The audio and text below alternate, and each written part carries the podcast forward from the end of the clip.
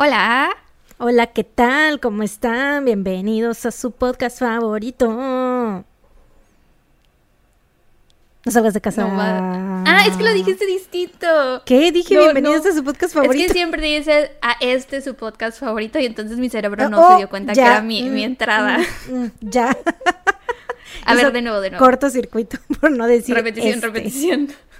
Dilo de nuevo, dilo de nuevo. Ah, ya no puedo, no puedo imitar esa gran tonada que tuve al inicio, güey. Pero bueno, bienvenidos a este, su podcast favorito. Gracias. Si no, no sé cuál es. No salgas de casa. No mames, Sara. tun, tun, tun. No me em, puedes pablovear a que reaccione a una frase y después la cambies y esperes que yo reaccione igual. Una letra. Digo, una palabra. una, letra, una, palabra. Cuatro letras. Lo cambió todo. sí, eso veo, eso veo. Em, ¿Cómo están? Oigan, bienvenidos al episodio de hoy. Estamos muy felices. Yo primero que nada quiero hablar de algo muy importante, que es eh, nuestro señor grande y patrono Patreon. Em, como ustedes saben, cada mes tocan los saludos a nuestros preciosos, chulos, divinos seres de luz y amor Patreons que se unen a este, esta gran comunidad de más de 200 personas. Ya cada vez eh, aumenta, va en aumento. Em, y pues les agradecemos muchísimo por su apoyo y ya saben que uno de los beneficios es obtener un saludo de las Tuntuntun, que las Tuntuntun digan tu nombre. gran, gran beneficio si me Solo preguntas unos cuantos. Nunca en mi vida había dicho tantos nombres hasta que empezamos este podcast. Así es, es verdad. Pero bueno, ¿quieres empezar con los... Hoy, Sara, vamos a hacer otra speed round como lo hicimos en algunos episodios atrás.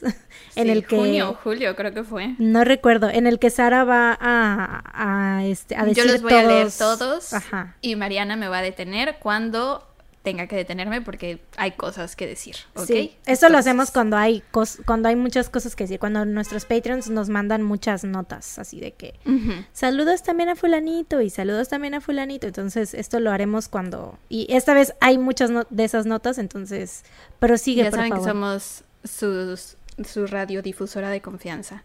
Lamento si ustedes querían escuchar su nombre en la voz de Mariana, les tocó la mía. Entonces, un saludo para Andrea Rivera, Alice, Gail Af, Adela Herrera, Emerson Mejía, Silvana Gómez, Sam GL, Bárbara Lagos Ponce, Karen Rodríguez, Vero Soto, Karen Hernández Martínez, Carla Reyes, Alexia, Mercedes Corral, Telma Elisa Trujillo Parra, Nerea R, que esa es mi amiga personal. Un saludo, Nere. Eh, gracias por volverte Patreon. Un saludo también para Andrea Martínez. ¡Alta ahí! Apio. Ah, Andrea. Andrea. Martínez dice que un saludo también a su hermano que escucha el podcast a escondidas cuando ella lo escucha. Saludos, saludos. Saludos, hermanos Martínez. un saludo también para Apio. Betsa Dávila, Betsa ah, Dávila que eh, acaba de hacer su, su, regreso triunfal a Patreon, creo. No, ella, eh, tengo yo entendido que creo nunca se había hecho Patreon. No recuerdo su historial en Patreon, pero sí recuerdo su historial como escucha nuestra, porque sí, también yo por eso me suena mucho su nombre. Sí, nos ah, escucha desde... ¿Qué? ¿Sabes quién es? Es la persona que siempre pone el fondo de pantalla que se mueve y nos asusta. Ay, el, que nos asusta, sí es cierto, sí es verdad. Pero es que ella lleva escuchándonos desde el real, real desde los principios. O sea, ella no es como que. Luego hay personas que nos dicen, ay, yo las escucho desde el principio, pero pues no hay pruebas, amigos. Quién sabe, no sabemos, no sabemos si es verdad o no. y si ella nos llegara a decir, es que yo las escucho desde un principio, nosotras vamos a decir, claro que sí, te ubicamos Sabemos porque que es verdad. Sí, desde, desde que empezamos nos manda mensajes, nos ponen sus historias, nos comparte y todo. Y ahorita ya se pudo hacer Patreon y eso la verdad nos pone muy felices porque pues sabemos que nos escucha desde el principio, ¿no? Así es. Saludos, Betsa. Muchas saludos, gracias por Betsa. Y a su novio, apoyo. Y a su novio Franco también nos dijo que le mandáramos un saludo también a él. Saludos. Qué bonito nombre, Franco. Saludos ¿Verdad? Está, está padre ese nombre, siempre me ha gustado. Eh, un saludo también para Kem CR, Mónica B, Luz Andina, Samantha Arlet Guzmán García, Romina Riveros, Caro Martínez, Idalia Audeves, Jetsi Cortés. Y esos son todos. ¿En, qué, en quiénes más me, me tenías que detener? Ala, no, no s- more. no sé si, si, si se pasaron, si no están en la lista del Patreon, si a mí se me pasaron. No sé qué pedo, güey. Pero, a ver, aquí tengo las notas, ahí les van. Este, Échanos, échanoslas. Luis Miguel parece que lo están torturando en la sala porque creo que hasta acá se escuchan sus maullidos. Entonces, una disculpa por mi hijo malcriado eh, y, y codependiente. Pero bueno, Es muy demandante. Eh, demasiado codependiente y demandante. Escuch- ¿Lo escuchas? Sí. Luis Miguel, Si le hablas, solo se va a alocar más. ya estate quieto, Luis Miguel. Pues sí. Em, bueno, saludos a Jota, que dice también que saludos a su mujer Berta, que tiene 52 años, y que le dice que está loco por escuchar cosas así. Saludos, Berta. Eh, Connie Ardiles, que felicidades porque cumplió años el 18 de septiembre. Eh, Alejandra, Alejandra Mald, que dice... Es neta. Pasó una moto súper ruidosa, güey. Alejandra Malt que dice que ya van dos meses que es Patreon y que le hacemos la perrada, que no le hemos saludado. O sea, bueno, no dijo eso. No, no dijo literal, me hicieron la perrada, esto lo estoy poniendo yo, que le hicimos la perrada, que no la hemos saludado. Pero es que ya saben, Patreon es raro. Eh, No, no le entendemos, no es que sea raro, es que no le entendemos. no, sí está raro, güey, la neta. Truth be told. Eh, Andrea Montesinos, que a ella ya la habíamos saludado el mes pasado, pero que se le olvidó decirnos que también quiere que saludemos a su novia Nat, que también nos sigue. ¿Qué pasó? A ver, espera, paréntesis. ¿No hubo alguien que nos dijo en sus secretos, chismes, confesiones, lo que sea, nos puso qué se siente estar usando la plataforma de Patreon por casi dos años y aún no entenderle? Sí. Claro ejemplo de lo que está pasando ahorita. Es Pero bueno, sí, un saludo a las personas que dijiste. Sí. Y Montserrat García Sosa, saludos también a su hermana Sami Sosa. Eh, Alexia Barra, saludos también a su hermana Melanie Barra, que es de Veracruz y que también es Army. Eh, Ah. Valentina Hanay, saludos a su hermana Camila, que le pagó el Patreon, y a su hijo Jorge. Eh, Carolina Abigail, saludos también a su novio David, que a ambos les, les gusta mucho el podcast. Y ya, eso es todo Muy con bien. las notas. Wow, cuántos saludos. Oh my god. Muchos ¿No saludos te y sabes sientes qué? como que trabajas en la radio más popular del momento o algo así? Cañón, cañón, cañón. Pero ¿sabes qué? Los saludos no paran aquí.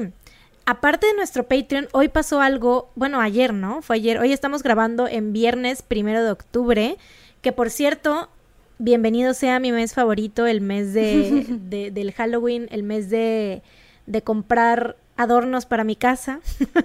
El mes en el que nació Jimin y también mi mamá. Ah, pero sí, es Jimin, cierto. Jimin principalmente.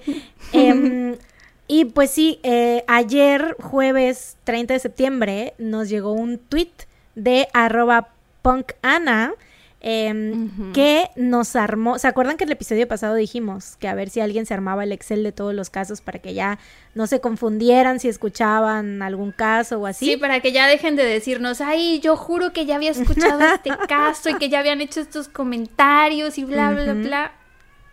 ¿Qué hizo Ana?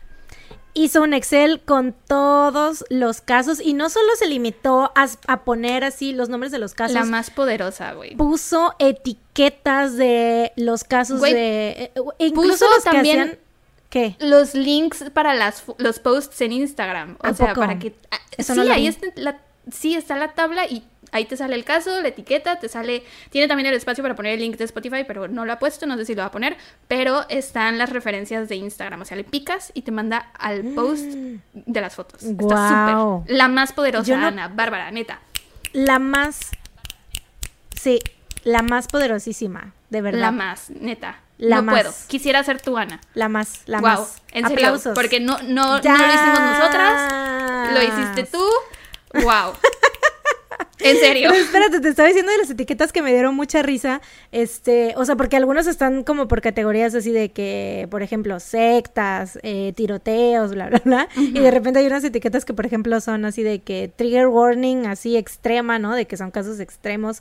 Eh, una etiqueta que es de que llanto, o sea, lloras sí o sí. Y la etiqueta de los casos que Mariana odia. que de hecho marcó todo el episodio. No solo odias los casos, sino marcó todo el episodio. O sea, bueno, a mí sí no, me dolió un poco. No odio el episodio, pero se sabe que es porque, porque me odio a mí. Sí, los episodios que, que marcó de color morado, que, que de hecho puso el, morado, bueno, pero no es el morado que te gusta, creo, ¿no? Este, puso ese color, puso la etiqueta de color moradito y solo son el episodio de la asesina emo y el episodio de la Highway, of, Tears. Sí, son los peores del mundo. Me cagan esos, güey, maldito sea ese día, pero bueno. Em, Esos días. El, del, el, de, el de Highway of Tears, la neta, ese sí, yo ya hasta lo hablé en terapia y todo, o sea, sí hay como que una resolución de mi parte. Sí, pues no te acuerdas que fue cuando tuve una semana muy difícil y que luego em, resultó que pues me exigía yo mucho y que también, o sea, no me podía yo estar exigiendo tanto si estaba yo trabajando y bla, bla, bla, o sea, de que literal trabajar de lunes a sábado y luego los este fines de semana grabar, editar y así, entonces pues era como de, güey, date un break, o sea, no seas tan dura contigo misma, ¿no? Pero el de la asesina emo, ese sí, no mames, ahí sí me pasé de verga, güey, o sea, queriendo, más que nada ahí me pasé de verga porque quise eh, no lo tradujo. Bit more lo than trajo todo. Todavía tengo tus notas, por cierto, de ese fin de semana que viniste aquí a mi casa. Tengo tus notas aquí en el cajón de, de mi escritorio. Sí, sí, sí. Porque Mariana llegó con sus notas impresas y engrapadas, todas seleccionadas, este, separadas por caso. Sí ocho casos trajo ese día. Uno de esos no estaba traducido al español, que era el del asesinato. Porque yo me creía, yo estaba súper confiada en, yo dije, güey, súper confiando en mi bilingüez. Yo decía, de, güey, por supuesto que ahorita puedo eh, traducirlo y contarlo súper fluidamente porque I'm bilingual, of course, bla, bla, bla. Qué verga, güey. Me vino el, yo creo que me vino un PTSD, un, este, de cuando, los flashbacks de cuando fui, trabajé de traductora bilingüe, güey, que no mames, no duré ni tres días porque era horrible la pinche ansiedad que me daba tener que, la presión, ¿sabes? De traducir las cosas así rápido, fue como de, no pude, güey, renuncié. Si ya sabías que era tan difícil, ¿por qué lo trajiste? entonces. Porque así soy, confío demasiado en mí. Viviendo al límite, viviendo al límite siempre. No, sí, esa vez fue muy... O sea, ahorita ya es chistoso, pero me acuerdo que esa vez fue como... Las muy dos estábamos estresadas. Luego editar ese episodio también fue frustrante porque habían... O sea, minutos de silencio en que Mariana estaba traduciendo en su cerebro. Entonces cuando yo le estaba editando... De por sí ustedes saben que esos primeros episodios son horribles. O sea, si por mí fuera los, los elimino. Em, entonces, luego de que el audio se escuchaba horrible, todas las pausas, ay no. Es horrible. Eso yo también lo marcaría de ese color. yo no lo he vuelto a escuchar jamás en la vida, o sea, neta no, no. fue... No miramos atrás. El peor de todos los errores de mi vida. bueno, o sea, no tanto así, pero sí es un... Es, Está como en, top, 40, yo creo. Entra, no, entra en el top, 10. ¿Tanto? Top 10 de los errores que he cometido en mi vida. Tus errores están muy leves, entonces. No, no, no, bueno, creo que sí estoy exagerando un poco. Eh, no me yo lo pondría, si fuera yo, en... un top 40, algo así. Bueno, tal vez, sí, sí, sí. Em, la mirada de túnel, no te deja ver más que eso. Pero bueno, en fin, gracias a Punk Ana por hacernos el favor de... Sí, eres la mejor, la más poderosa, neta, De verdad, estamos, eh, estamos eternamente agradecidas contigo. ¿Qué quieres? ¿Qué, te, qué, ¿Qué quieres que te regalemos? Tú dinos, Mariana te va a comprar lo que tú quieras. ¡Hala! Dije, regalemos. Mariana te va a comprar lo que tú quieras. Pásanos tu número de cuenta. Ella ahorita te hace una transferencia de la cantidad que tú desees. madre. Yo. Fotos de sus patas, te mandamos. De sus manos, te mandamos. De su bello rostro, te mandamos. Lo que tú quieras.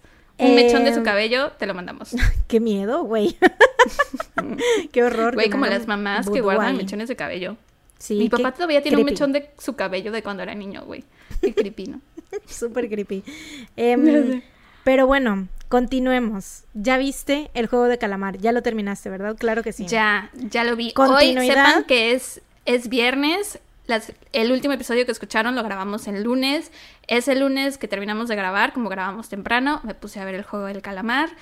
Em, el, me tardé un poco en ver el 1 y el 2, como que los vi por partes. Pero ya que empecé el 2, ya me fui de corridito. La terminé antier, creo, más o menos. Y mi teoría conspirativa se sigue confirmando. Yo le digo a Mariana que siento que en Corea, o sea, se van prestando los mismos actores eh, de soporte, ¿cómo se llama? Supporting actors. Sí, este, actor de reparto. Ajá, como que se los van prestando entre, entre dramas, porque literal, en todos los dramas que veo hay como tres actores y actrices que conozco. Y entonces ahorita en el juego es que... había dos.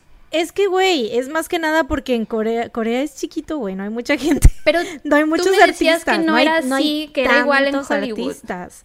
Sí, porque te estaba poniendo la, la, el ejemplo de que, por ejemplo, ya no hay, casi casi que no hay actor que no haya salido en alguna película de Marvel, por ejemplo, ¿no? Y es, y pasa lo mismo, o sea, imagínate, si eso pasa en Hollywood, que hay tantos, tantos, tantos actores, güey, en Corea, ¿cómo no va a pasar que es un huevito?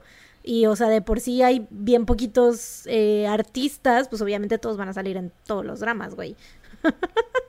pues no sé, pero yo estoy muy emocionada por eso y armé, estoy armando mentalmente mi mapa de, de, de todos los dramas y de todos los actores que he visto repetidos y los estoy conectando en mi mente y cada vez que empiezo a ver un drama y sale algún actor que conozco me emociono, le tomo fotos y le aviso a todo el mundo, este actor salió en el drama. Entonces hago como mis anotaciones. Sí, sí, sí, claro, claro. Bueno, pero me gustó mucho el juego del calamar. Esto, por si no lo saben, es continuación a el dato feliz de la semana pasada, por si es que no se quedaron a escucharlo, por si cuando terminan los casos ya dicen, ay, bye, sale bye, pues miren, luego hablamos de cosas interesantes de las que habla todo mundo, ¿eh? si dicen sale bye en el dato feliz, igual y se saltan también la intro. Ah, puede ser, ¿no? y tú pues en sus jetas. y ellos ya escuchando el caso, güey. O sea, ya no. tú peleando con nadie. Con la pared. Eres la foto de Ariana Grande que está recargada en la pared hablándole a Eres tú ahorita. Soy. Soy completamente. No, pero sí está muy, muy buena. Me, me, estresó demasiado en algunos. O sea, le tenía yo que poner pausa. Porque neta no podía. Yo, yo, con el estrés me estaba así arrancando los ojos, la piel, el cabello. Porque, güey, qué estresantes están algunos de los episodios. Y está muy chida. Sí, eso es todo lo que tengo que decir. I liked it. Gran, es verdad, sí, muy buena serie, la verdad, recomendamos. es verdad, sí. Es verdad, sí, claro que sí. Eh, buena serie, recomendamos, ¿te parece si ya pasamos con los casos? Porque llevamos como 20 minutos aquí hablando. sí, vamos, dale, cuéntame, ¿qué me vas a platicar hoy? Necesario. Hoy te tengo un caso que la verdad eh, me emocionan varios de los detalles de este caso, o sea, como que hay, hay varias, varias cosas que es como de, ay, ya te quiero contar. Ay, cuéntame. Em, hoy te voy a contar sobre el asesinato de Mandy Stavik. Ok, échamelo. Amanda Stavik, mejor conocida como Mandy Stavik, nació el 16 de abril de 1971 y era una Aries de pies a cabeza. Le encantaban los retos, era una persona súper enérgica, muy lista, independiente, entusiasta y le gustaba mucho ganar. Su mamá Mary dijo una vez que si le pidieran una palabra para describirla, tendría que ser la palabra todo, porque realmente era imposible elegir una característica que englobara todo lo que era Mary. Digo, Mandy. Em, Mandy y su familia vivían en el pequeño pueblo de Acme, en el condado rural Whatcom, en Washington, y como ya te imaginarás, era el típico pueblito donde nunca pasaba nada, las familias eh, no cerraban las puertas de sus casas, todos dejaban las llaves pegadas a sus autos, eh, sus bicicletas sin cadena, etcétera, ¿no? Todos se conocían. Eh, la casa de los Stavik estaba ubicada a kilómetro y medio de la carretera, en una calle sin salida que estaba rodeada de miles de metros cuadrados de césped y en general era un área muy tranquila y pacífica. Una de las anécdotas que cuenta la mamá de Mandy sobre su infancia es que en una ocasión, haz de cuenta que tenían todos estos miles de metros cuadrados de césped, ¿no? Alrededor de su casa. Entonces tenían que cuidarlos y pedían prestadas vacas a los vecinos para que estuvieran ahí pastando y que pues, les quitaran el... Porque, güey, imagínate podar miles de metros cuadrados, o sea, pues no. ¿Sus vecinos tenían vacas? Pues al parecer Qué padre.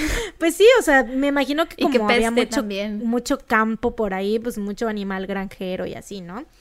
Eh, y hubo una vez que, o sea, siempre les prestaban las vacas, ¿no? En, en el verano para que estuvieran ahí pastando y que les quitaran el exceso de pasto, ¿no?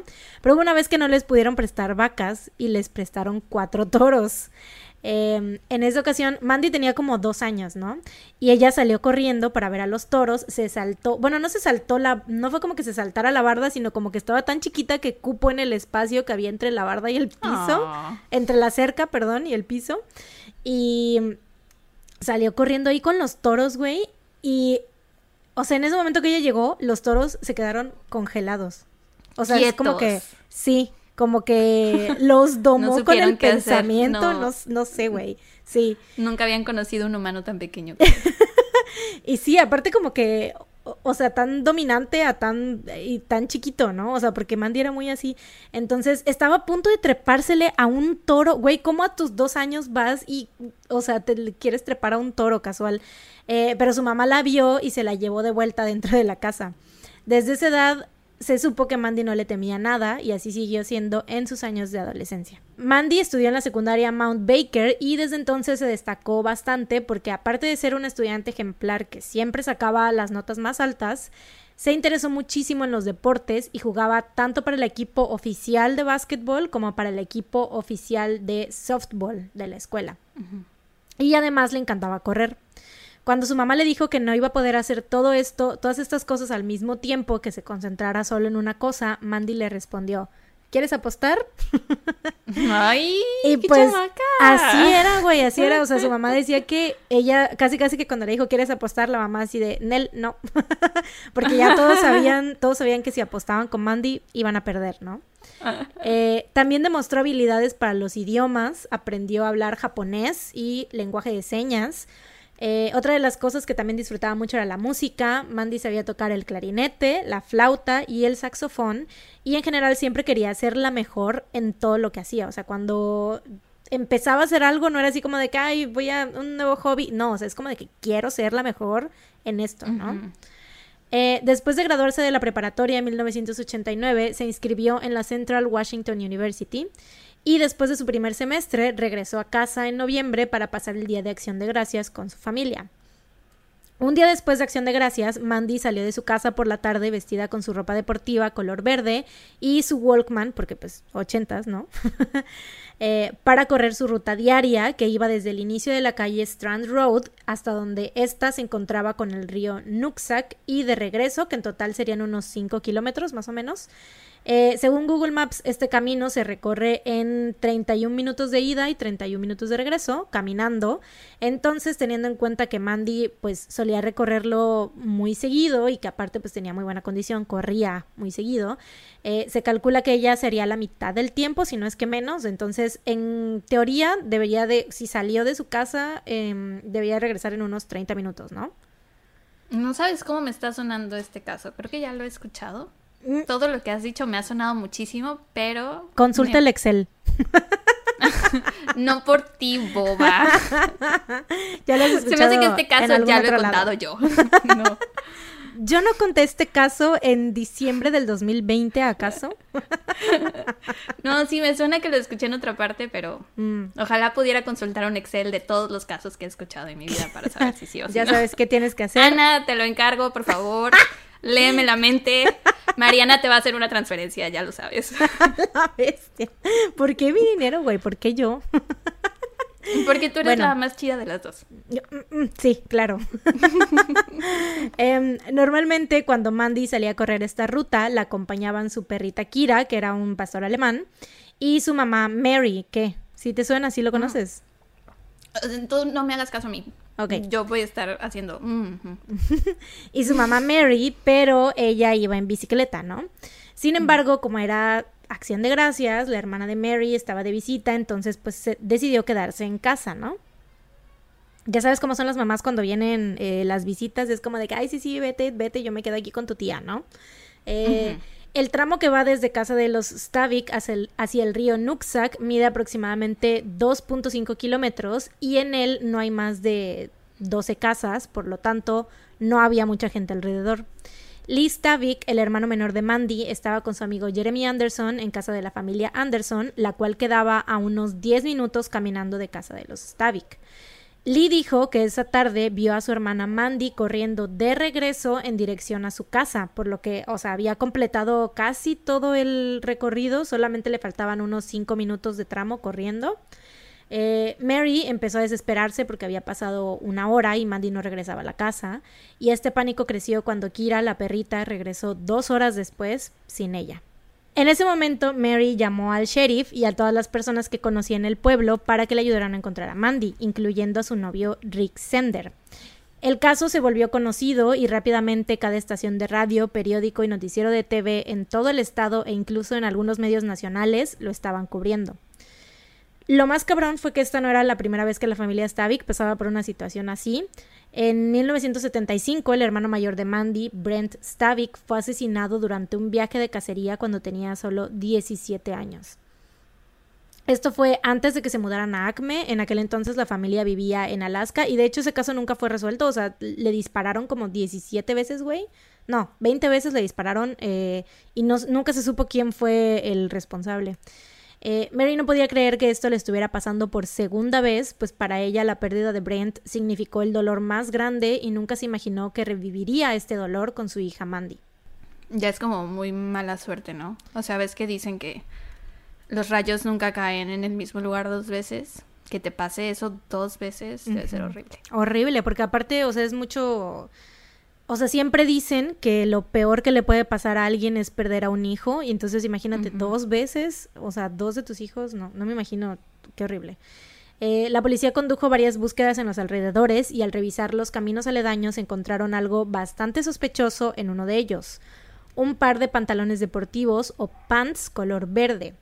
Cuando se los mostraron a Mary, ella dijo que no podían ser los pants de Mandy porque estos pants estaban sucios y tenían agujeros y Mandy nunca usaría ropa así, aunque pues era obvio que más que no creer que fueran de ella, ella no quería que fueran. No quería, ¿no? Porque pues claro que, o sea, igual y traía los pants así normales, limpios y todo, y con el incidente, cualquier incidente que le pudo haber sucedido, pues fue que se ensuciaron y que se les hicieron hoyos y así, ¿no? De todos modos, por más sospechoso que esto pareciera, se hicieron pruebas en el laboratorio y se encontraron fibras e incluso semen en los pants, pero nada que los conectara con el caso de Mandy. Joel Hardin, un experto rastreador, examinó el camino que Mandy recorrió ese día y encontró un punto donde tanto las huellas de los tenis de Mandy como las huellas de las patas de su perrita se habían detenido. Pero no había signos de que hubiera habido una lucha, o sea, como, no sé, como arrastrado o algo así, o sea, como que que sus pies se hubieran arrastrado o algo así. Eh, Rick, el novio de Mandy, fue interrogado y sus huellas digitales fueron tomados por la policía. Eh, todo el tiempo cooperó con ellos y participó de manera activa en la búsqueda de Mandy. Además, tenía una coartada sólida y la policía lo descartó rápidamente como sospechoso. Tres días después de la desaparición de Mandy, el departamento de bomberos se encontraba realizando búsquedas en bote por el río Nuxac cuando avistaron un cuerpo en la parte sur a unos nueve kilómetros de casa de los Stavik. El cuerpo de Mandy estaba suspendido boca abajo en una curva del río donde había muchos escombros, los cuales habían prevenido que siguiera flotando río abajo. A excepción de sus tenis y calcetines, Mandy estaba completamente desnuda y tenía marcas de rasguños consistentes con ramas y espinas en sus muslos y piernas, o sea, como si hubiera corrido por el bosque, eh, bueno, por los alrededores del río. Gracias a la temperatura del río, el cuerpo de Mandy se había conservado muy bien, lo cual facilitó el trabajo para los forenses. Ahora, la causa de muerte oficial fue determinada como asfixia por ahogamiento. Y esto en un principio desconcertó a todos porque Mandy, aparte de todo lo que te había dicho, que ya sabes, así como Golden Magnet, era como Jungkook en Niña, güey, que todo lo hacía bien. Eh, aparte, o sea, era una excelente nadadora, entonces em, incluso había trabajado como salvavidas por un tiempo y el río pues no era nada profundo. Em, entonces la gente al principio estaba así como de que cómo es posible que se haya ahogado, ¿no? Pero todo tuvo sentido cuando se reveló que Mandy había, sufrido un fuerte golpe en la cabeza y estaba inconsciente cuando cayó al río. Mm. En la autopsia también se determinó que Mandy había sido abusada sexualmente y se encontraron restos de semen dentro de su cuerpo.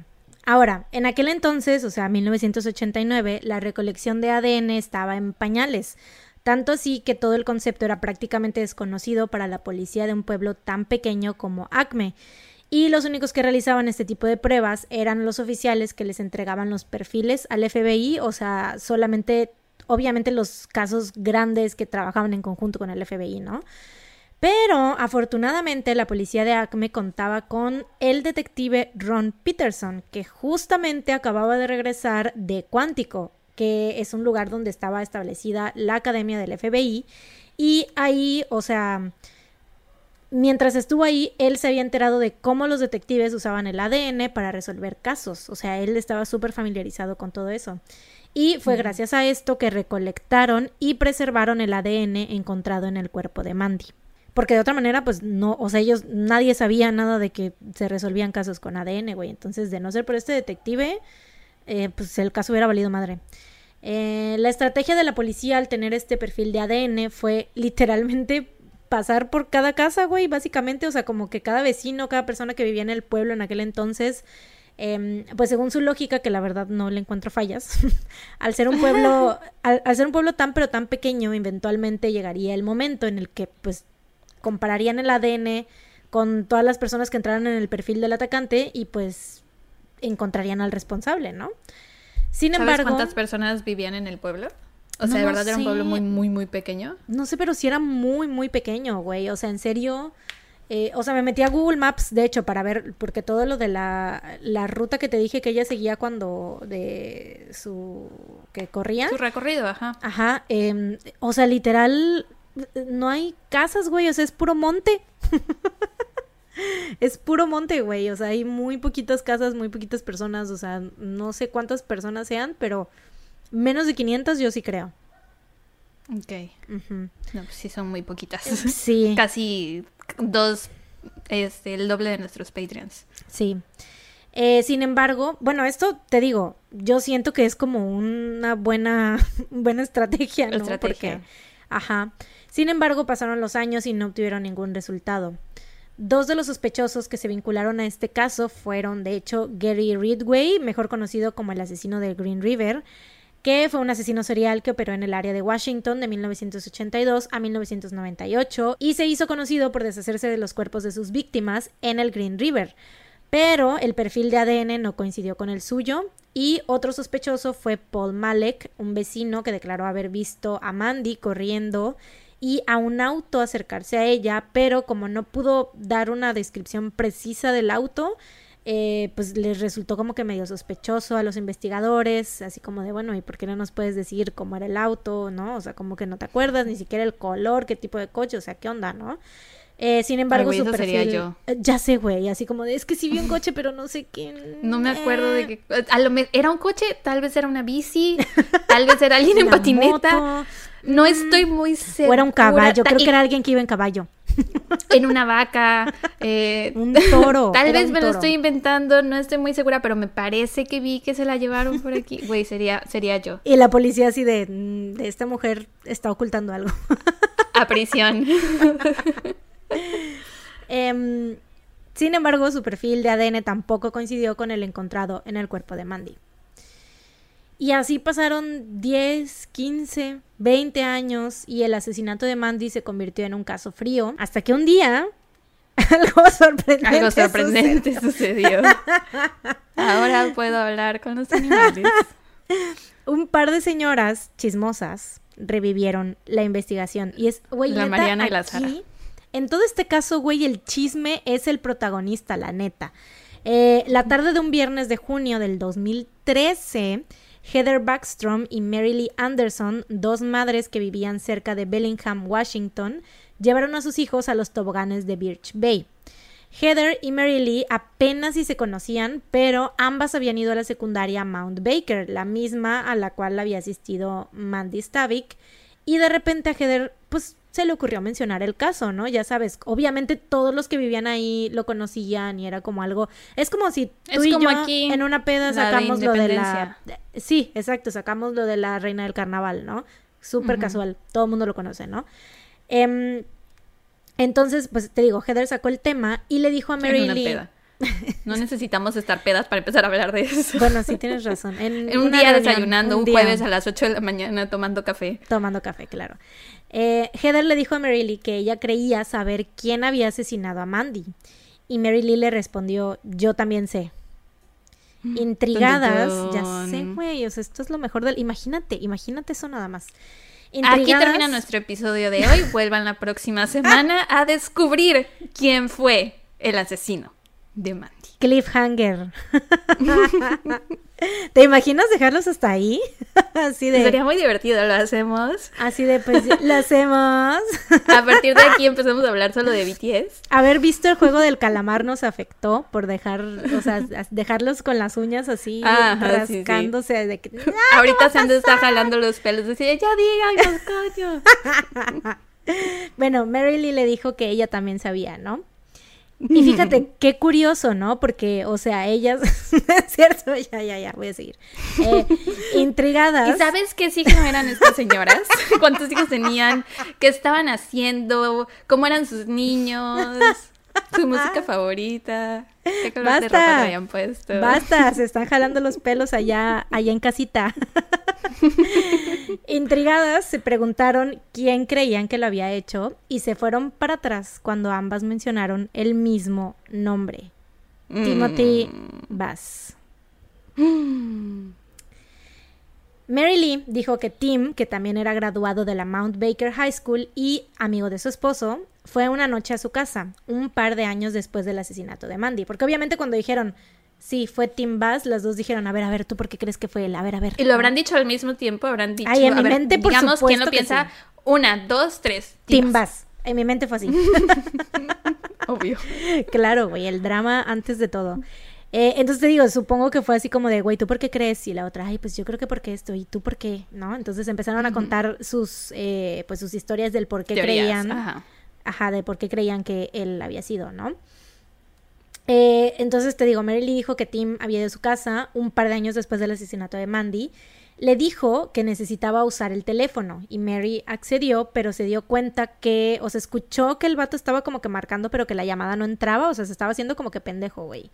Entonces sospechó que Tim le había mentido para meterse en su casa. En eso, Tim le empezó a decir que él siempre pasaba enfrente de su casa para verla, que estaba enamorado de ella y que quería... Ay, güey, qué asco. Ya sé, güey, y que quería hacerle el amor. Ew. Sí, qué asco, ¿no? Y empezó a querer atraerla hacia el dormitorio, o sea, como que llevarla a la cama, güey, ¿sabes? Ajá. Ay, no, no, no, no, no. Eh, Mary estaba aterrada, obviamente, porque estaba sola en la casa, pero re- eh, ella recuerda que le dijo a Tim que iba a llamar a la policía y pues de alguna manera logró persuadirlo para que saliera de su casa. Después de escuchar su historia, Heather le dijo, ah, mira, le contó que ella también había tenido una experiencia medio incómoda con Tim, justo meses antes del asesinato de Mandy. En aquel entonces, Heather tenía 15 años y Tim tenía 21. Después de un juego de... ¿Qué pedo? ¿Verdad? Después de un juego de softball, Heather iba con su amigo Dan, que después de hecho se convertiría en su esposo, pero en aquel entonces solo eran amigos. Y, eh, o sea, iba, ella, ella iba con Dan y con Tim en una camioneta. Dan iba manejando y Heather estaba en medio y Tim iba como que del lado de la ventana. Eh, y de repente Tim empezó como que a coquetearle así muy agresivamente. Bueno, no agresivamente, pero como que muy intenso, así de que agresivo, coqueteo agresivo. Me gustan tus ojos. Oye, me empezó gustan decir, tus ojos. Yo lo que necesito Es amor, comprensión Es y amor, ternura. comprensión y ternura. Algo así. no, pero sí le Batía empezó, sus ojos así. le, empe- le empezó a decir así como muy intensamente, así de que, ay, qué bonitos ojos tienes, que no sé qué, y así, ¿sabes? Entonces ella así como de, güey, ¿qué pedo con este vato? Eh, y de repente agarró una pluma, güey, y le empezó a acariciar el muslo con la pluma. O sea, obviamente Dan iba... ¿Era una pluma de escribir o una pluma bolígrafo, de pájaro? bolígrafo. Un bolígrafo. Y Dan, pues obviamente iba pendiente del camino, no se iba dando cuenta de esto, pero Heather, em, pues no le prestó mucha atención porque dijo, güey, pues no va a pasar nada, o sea, no se va a atrever a hacer nada más porque pues viene aquí Dan al lado de mí, ¿no? Em, pero obvia- obviamente, güey, la hizo sentir súper incómoda. y fue sí, como horrible de, de... la verga, güey. ¿Qué le pasa? Como de, güey, ¿por qué este vato me está acariciando el muslo con una pluma, güey? Eh, Sí, que son de esos momentos en los que no sabes qué hacer. y O sea, igual y no hizo nada, no porque pensó que no fuera a pasar nada, sino que aparte, pues se quedó helada. A mí cuando me han Claro. pasado cosas así, me quedo así de, "A la verga. Sí, y te sientes acosada, ¿no? Claro, o sea, Es sientes, sí, sí, sientes esa vibra de, de, acoso, ¿no? Eh, Heather y Mary coincidieron en que sentían que Tim era un depredador y que si les había hecho esto a ellas, Coincido también. lo más probable era que también se lo hubiera hecho a otras chavas, incluyendo a Mandy Stavik. Y fue así que 24 años después del asesinato, ambas decidieron contactar a la policía para contarle sus historias. Porque, güey, obviamente esto no probaba nada, ¿no? O sea, eran solo historias que ellas tenían, teorías que estaban en su mente, porque era como de, bueno, el, esta cosa que sucedió hace años en el pueblo y a mí me tuve esta, yo, esta experiencia traumante con este, esta persona, ¿no? Este tipo. Entonces yo creo que él pudo haber sido, pero pues obviamente no lo habían externado, ¿no? Hasta ese momento. Yo creo que también tiene que ver con que era un pueblo pequeño. O sea, porque, por ejemplo, aquí en Veracruz, si llegasen a matar a alguien, yo tal vez no diría, güey, si la persona que acosó, que me acosó a mí una vez, debe ser el asesino, ¿no? Pero ahí, como era tan poquita gente, ¿cuáles son las probabilidades? O bueno, los hombres sorprenden a veces, ¿verdad? Pero, ¿cuáles son las probabilidades de que haya más de uno que te dé esa vibra de y en tu escuela o que los conozca a ustedes y así. Claro, y sobre todo porque ellas se pusieron, o sea, ataron los cabos y dijeron, a ver, o sea, lo mío fue dos meses antes del asesinato de Mandy, ¿no? Y, yo tenía... Tuyo fue muchos años después. Ajá, dos años Ahí después. acaba de pasar una moto rompiendo madre. Pasar una moto. Raspando llanta. Eh, la madre. Pues sí, entonces yo creo que también fue ese factor, ¿no? De que ambas pues sabían que había ido a la misma sí, escuela. Lo haciendo. No, y que iba a la misma escuela y que era como que este vato depredador, no sé, o sea, estaba algo ahí Pero, raro, ¿no? ¿Cómo tenía 21 años y e iba a la misma escuela con ellos? O sea, ¿repetía años? No, de la, o sea, había estado en la misma escuela, supongo que en otro grado, pero por ejemplo, eh, Heather tenía 15 y él tenía 21, ¿no? En aquel entonces. Ella sí era de muchas generaciones abajo, pero cuando Mandy desapareció tenía, bueno, cuando la asesinaron tenía 18. Ah, Entonces, ok, sí, estaban en la misma escuela al mismo tiempo. Ajá, exacto, sí. Em, y pues te digo, o sea, siento que ellas también pues no se habían animado a decirle nada a la policía porque pues obviamente no sabían que eso le había pasado, o sea, que el tipo había acosado a alguien más aparte de ellas, ¿no? Entonces yo creo que también en su mente era como de, güey, ¿qué tal que pues, o sea, es algo pues que no va a llevar a ningún lado, ¿no? Pero bueno, de cualquier manera no podían no decirles en este momento ya después de descubrir que tenían eso en común las dos, ¿no? Eh, la policía descubre que Tim fue una de las pocas personas que no había sido contactada por las autoridades a pesar de encajar con el perfil del asesino de Mandy. La familia de Tim... las escucharon. O sea, lo bueno es que se acercaron a decirle a la policía y les hicieron caso, porque tan fácil que hubieran dicho, ay, pinches señoras exageradas, locas, chismosas, váyanse de aquí. Sí, no, yo creo que también porque era como un es como que el único crimen así cabroncísimo que sucedió del que todo en ese pueblo todo el mundo seguía hablando. Exacto, entonces es como de es ese crimen que no habían logrado resolver que pues realmente querían resolver, ¿no? Eh, porque también siento que ellos sabían, como que presentían que había sido alguien de, de ahí, porque pues ese pueblo nadie de su gente. Pues por algo les hicieron el análisis de ADN. Oye, ¿y él? Ah, pues ahí te voy. Este vato. Eh, la familia de Tim vivía en la misma calle que los Stavik y su hermano menor Tom era amigo de Mandy. La razón por la que no había sido contactado fue porque poquito después del asesinato, o sea, dos meses después, Tim se mudó fuera de Acme. En enero de 1990, o sea, el asesinato de Mandy fue en noviembre de 1989. Y él ah, en, 89. Sí, y él en enero de 1990 se casó con Gina Malone y se mudaron a Everson. O sea. Ay, pobre Gina. Sí.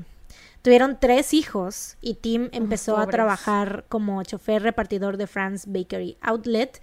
Em, cuando la policía. Y aparte, o sea, güey, dos meses después, ¿sabes? O sea, como ir y casarse con alguien, pero bueno, bueno, todavía no sabemos, mm. ¿no? Si es él, pero estamos sospechando mucho. Igual ya nos sorprendes al final. Sospechamos, sospechamos de él. Eh, cuando la policía fue a casa de Tim para hacerle preguntas sobre Mandy, él les dijo que no sabía quién era y que jamás la había visto en su vida. En primera, esto era mentira, porque pues habían estudiado en la misma escuela, como les dije, vivían en la misma calle, o sea, a lo mejor no conocer a alguien de tu misma escuela, ok, que no va en tu mismo salón, ok, pero vivían en la misma calle, güey, y su hermano era amigo de ella. Y además, pues todos en el pueblo sabrían sobre, sabían sobre Mandy porque, pues, por el caso, que, o sea, que había sido tan impactante, ¿no? Para ellos. Stop the maming. Sí, o sea, hay algo que sucedió en tu calle, o sea, güey, no mames. Eh, no había manera de que no supiera quién era ella, ¿no? Para los investigadores esto fue inmediatamente red flag, así que le pidieron que les diera una muestra de su ADN de manera voluntaria para checarla y pues poder descartarlo, porque dijeron, bueno, igual y qué tal que no es, ¿no? Pero pues todo indica, o sea, ya con lo del testimonio de las señoras y lo de que no había sido interrogado en aquel entonces y que dijo que no sabía quién era. Sí, muy sospechoso. Eh, y otra red flag, el vato no quiso darle su ADN. Mm. No, dijo Nel, no, a mí no me van a quitar mi ADN. Em, entonces, y pues de hecho, pues la policía no podía hacer nada porque pues no tenían, como que no lo podían obligar a que les diera su ADN, ¿no? O sea, la única manera en la que podían obtenerlo era que él se los diera voluntariamente. Yendo a su basura. Entonces tuvieron que ir a hablar con la jefa de Tim. Es que eso no iba a ser admisible en la corte si hacían, si hacían algo así, pero bueno. Em, tuvieron que ir a hablar con la jefa de Tim, Kim Wagner, para ver si podían obtener ADN por medio de la empresa, o sea, que la empresa le solicitara el ADN pero ella los redirigió al departamento de RH y ahí les dijeron que no les era posible entregar el ADN de sus empleados sin una orden de arresto o una citación. Em, y como sí, pues, o sea, no había como que pruebas suficientes. Por ejemplo, en lo del caso del Golden State, sí era como de que, güey, este vato estuvo en los lugares donde fueron los asesinatos, ¿sabes? O sea, sí como que ahí tenían más eh, razones, ¿no? Para poder obtener su ADN, ¿no? De sacarlo de su basura y así.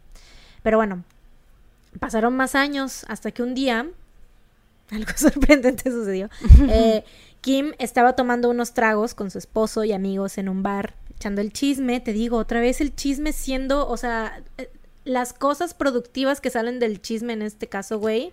El chisme es muy bueno, aparte, te alarga la vida. Claro. Está comprobado. Por eso vamos a vivir em, muchos años. 100 años, güey, las más, las más, las más longevas. Em, pues te digo, estaba echando el chisme con, un, con su esposo y unos amigos en un bar, cuando de repente surgió el nombre de Tim Bass. Y uno de ellos mencionó el hecho de que vivía en la misma calle que Mandy. O sea, él sabía que había vivido en la misma calle que Mandy, ¿no? Kim, que había crecido en Acme, conocía muy bien este caso y conectó los puntos del por qué la policía se había acercado solicitando el ADN de Tim.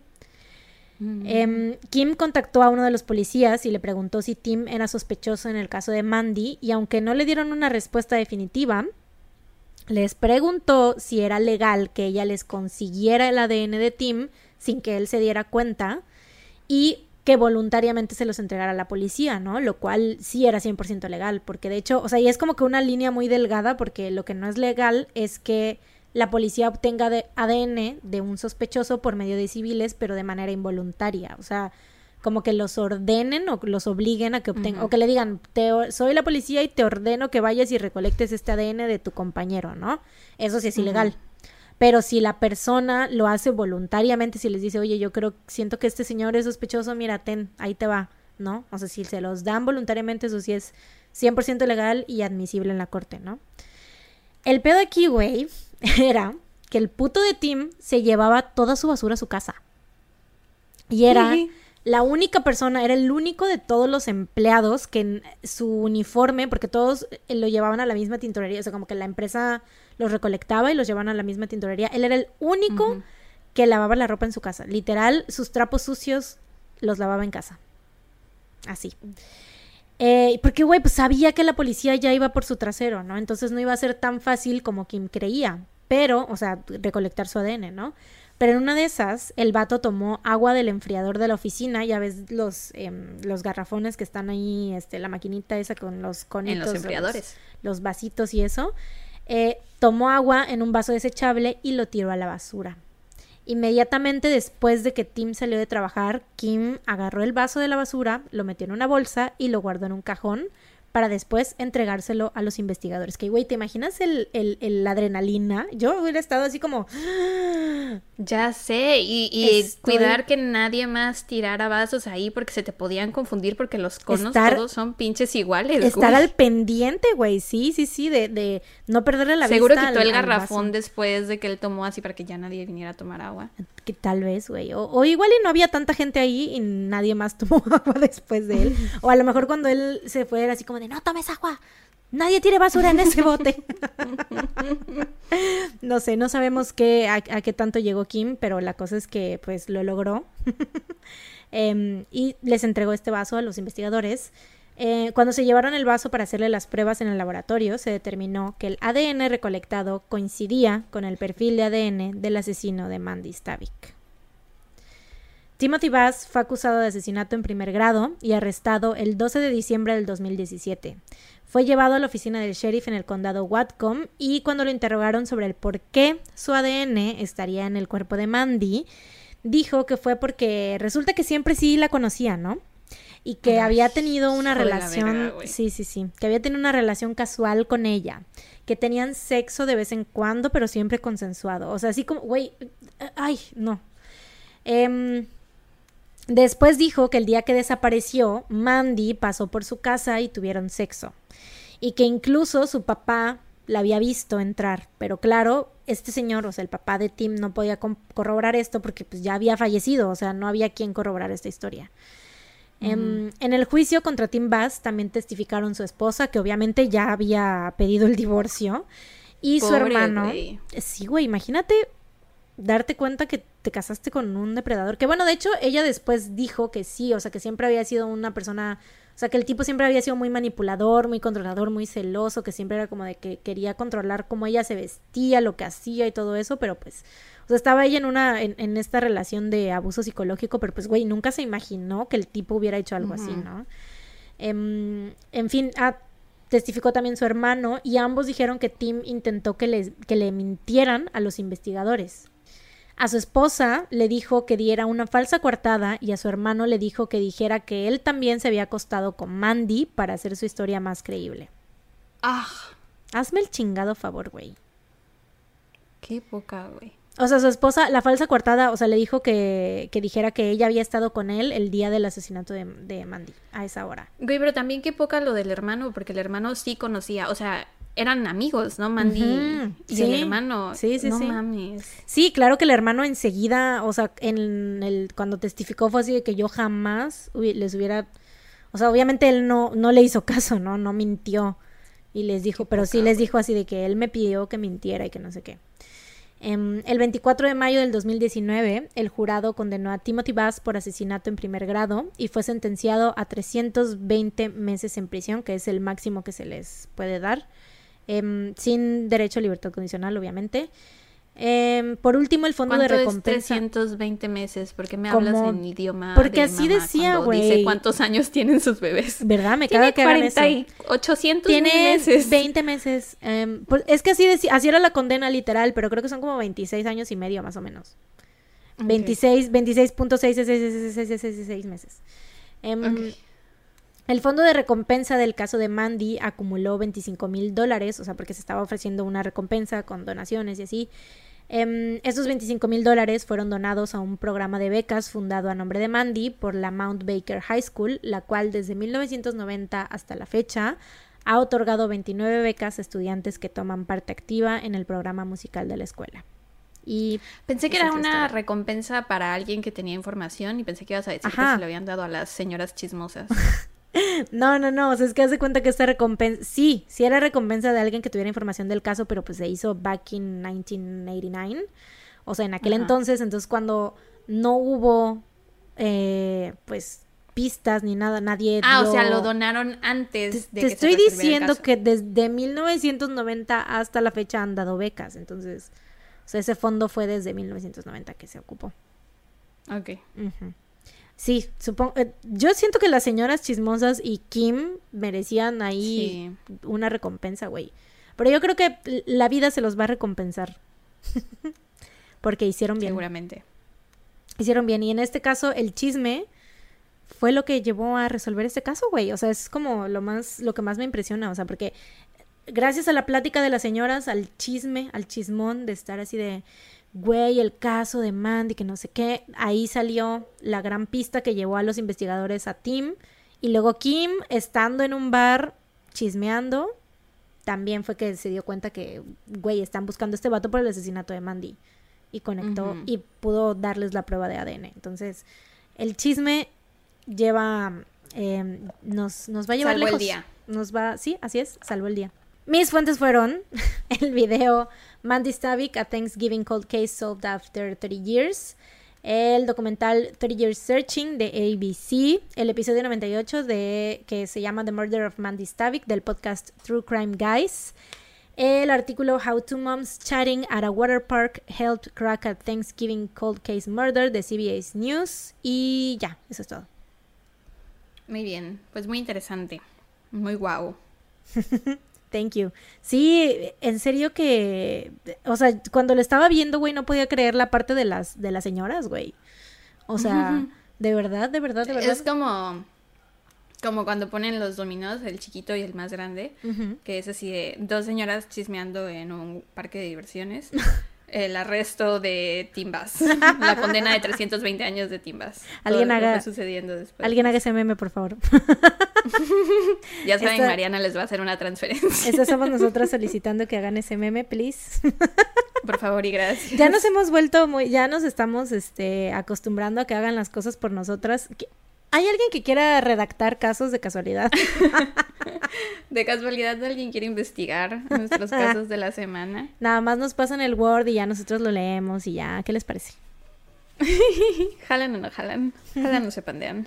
Güey, ¿sabes qué es lo que, lo que me, lo que más me como que molesta de este caso? O sea, aparte de que pues obviamente hijo de su puta madre, qué necesidad, ¿no?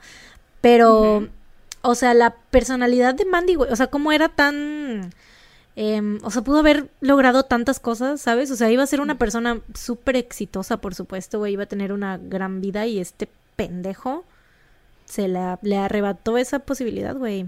Qué poca madre. Ya sé, y se ve que, que nunca se arrepintió. Claro, y estuvo muchísimos O sea, no parece que se haya arrepentido. Ah, un dato que me faltó decir, güey, que dijo la esposa en una entrevista. Güey, qué bueno que me acordé.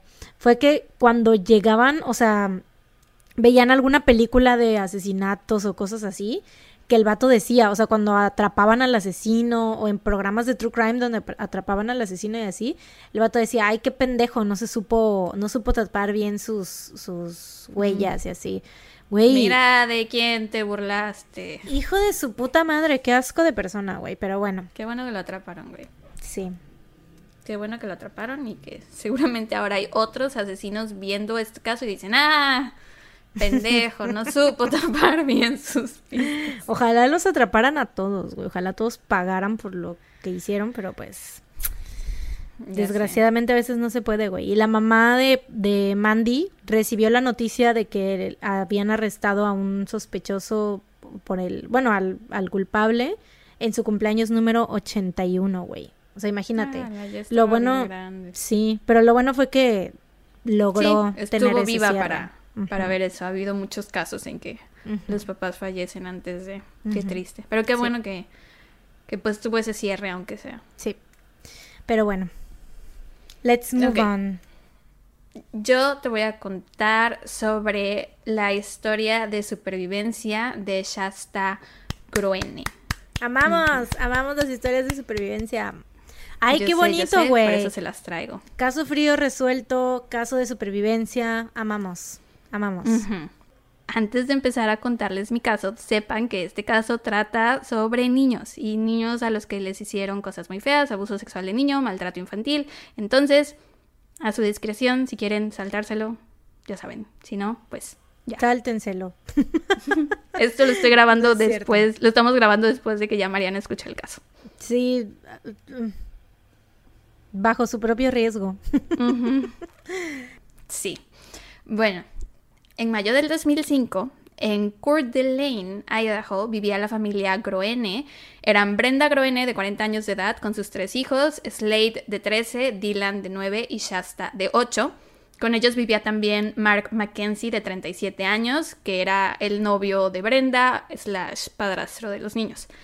La situación en casa era un poco disfuncional porque Brenda, eh, la mamá, batallaba a veces con la adicción a las drogas y no siempre tenían dinero.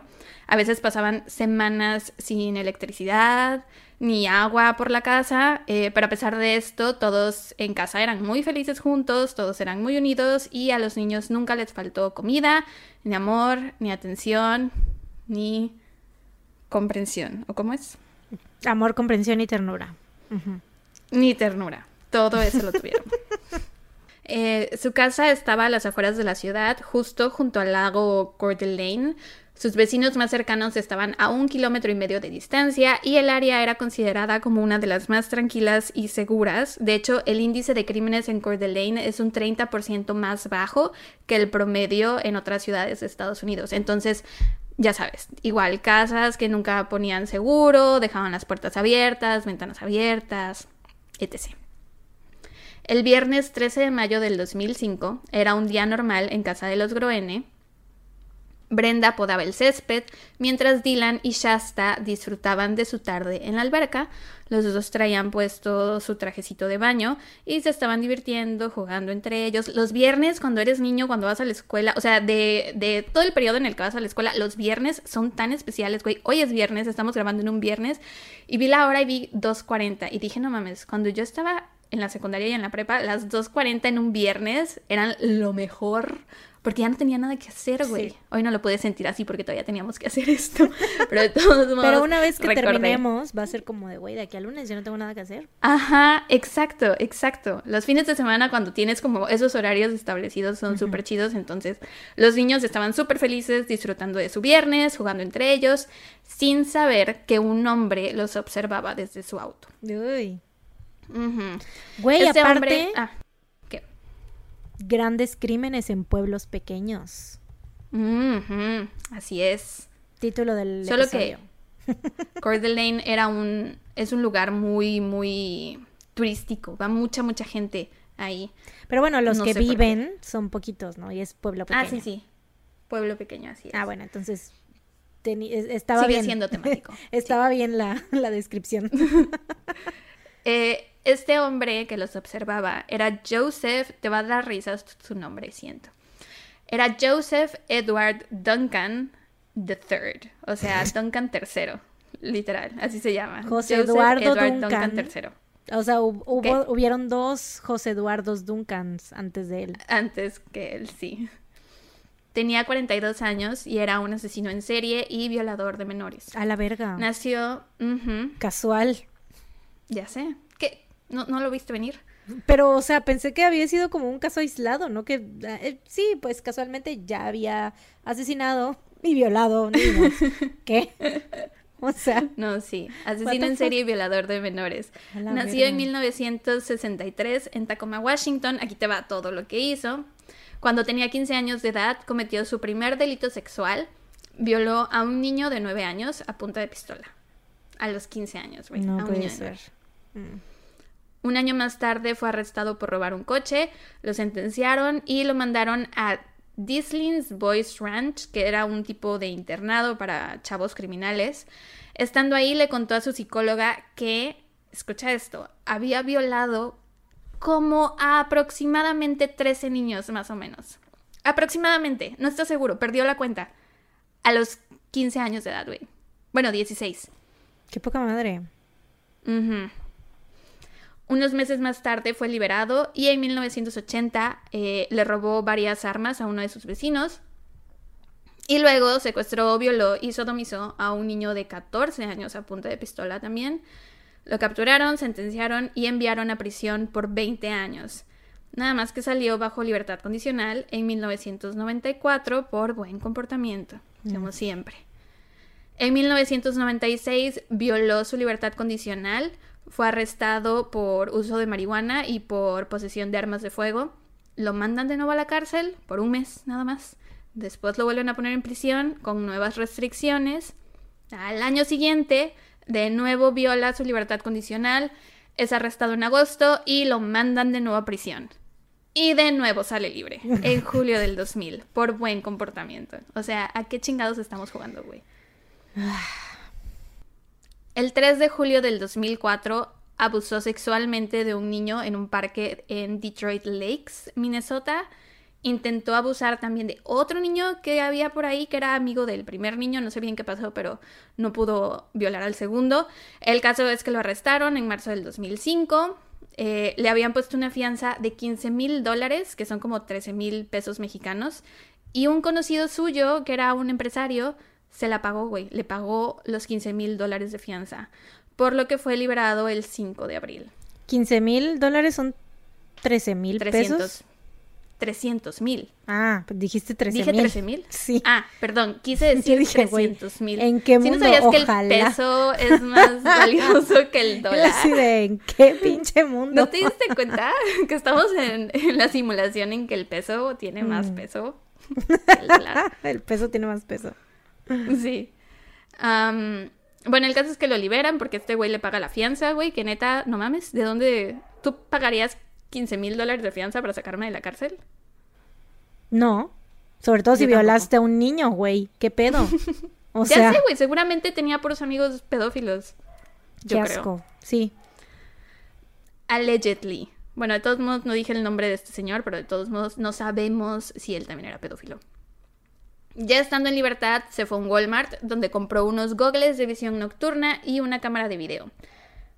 Después alquiló un Jeep Grand Cherokee rojo, se robó un juego de placas de otro coche, comenzó a manejar y por alguna razón terminó en Idaho, en Coeur d'Alene, que es donde vivía la familia Groene. Se cree que escogió esta casa cuando vio a Dylan y a Shasta con sus trajes de baño. A partir de ese momento regresó varias veces al vecindario para observar a la familia en secreto. Quería ver cómo eran, cuál era su rutina, cómo se comportaban, qué cosas hacían. Los observaba durante las noches con sus gafas de visión nocturna y fue así que se dio cuenta que dentro de la casa de los Groene eh, no había un baño que sirviera porque todas las noches salían a hacer en el bosque. Entonces todas las noches dejaban la puerta trasera de la casa sin llave para que quien necesitara salir al baño lo pudiera hacer sin mayor problema. La familia tenía un perro, un pitbull, y cada que podía, Duncan se acercaba al perrito a escondidas y le daba premios y comida para irse ganando su confianza para que cuando por fin se metiera a la casa, el perro no lo fuera a atacar. Qué El puto, 15 de mayo. O sea, los- pero la neta que, o sea, fue un buen... O sea, fue una buena estrategia, ¿no? Porque obviamente... Sí, lo planeó súper bien. Ujú. Sí, La porque sí obviamente el perro, o sea, enseguida de que se acerca a un extraño, el perro mínimo empieza a ladrar, ¿no? Así es. Mm, Pero no, se tomó su tiempo, güey.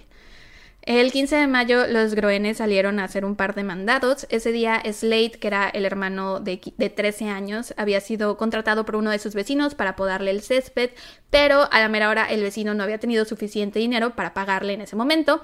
Y le dijo, mira, yo mañana paso a tu casa a dejarte tu dinero. Y Slade dijo, va, no hay problema. Al día siguiente, 16 de mayo del 2005, a las 6 de la mañana, Shasta dormía tranquilamente en su habitación. Se despertó de golpe cuando su mamá entró al cuarto llorando desesperada y le dijo, hay un hombre en la casa que no nos quiere aquí. Shasta compartía habitación con su hermano Dylan. Los dos se despertaron al mismo tiempo y caminaron con su madre hasta la sala. Al principio Shasta no entendía lo que pasaba, se acababa de despertar, se sentía confundida. Al llegar a la sala estaba todo oscuro, notó que ahí estaba su familia y también vio que había un hombre extraño vestido completamente de negro que sostenía una pistola en la mano. Leí por ahí que era una escopeta, pero no estoy segura. Pero bueno, sí era un arma de fuego.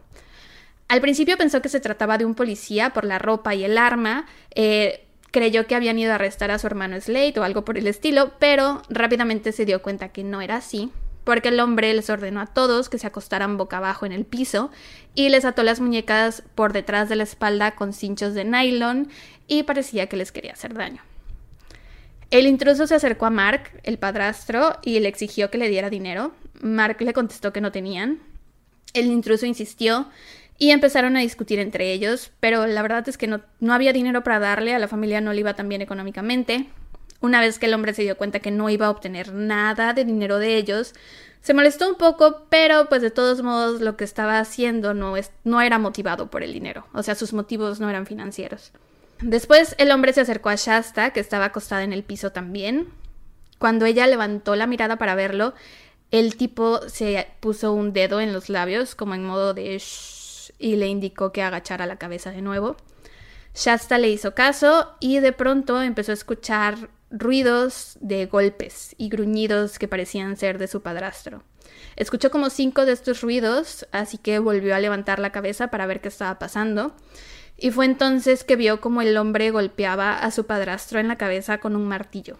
Mm, Después el tipo caminó hacia donde estaba su madre y le hizo lo mismo, la golpeó varias veces en la cabeza con el martillo y por último se dirigió hacia donde estaba Slade, que era el hermano de 13 años, y le hizo lo mismo. Shasta lo vio todo, no supo qué hacer, o sea, físicamente no podía hacer nada, pero no pudo ni siquiera cerrar los ojos o apartar la mirada, lo vio todo.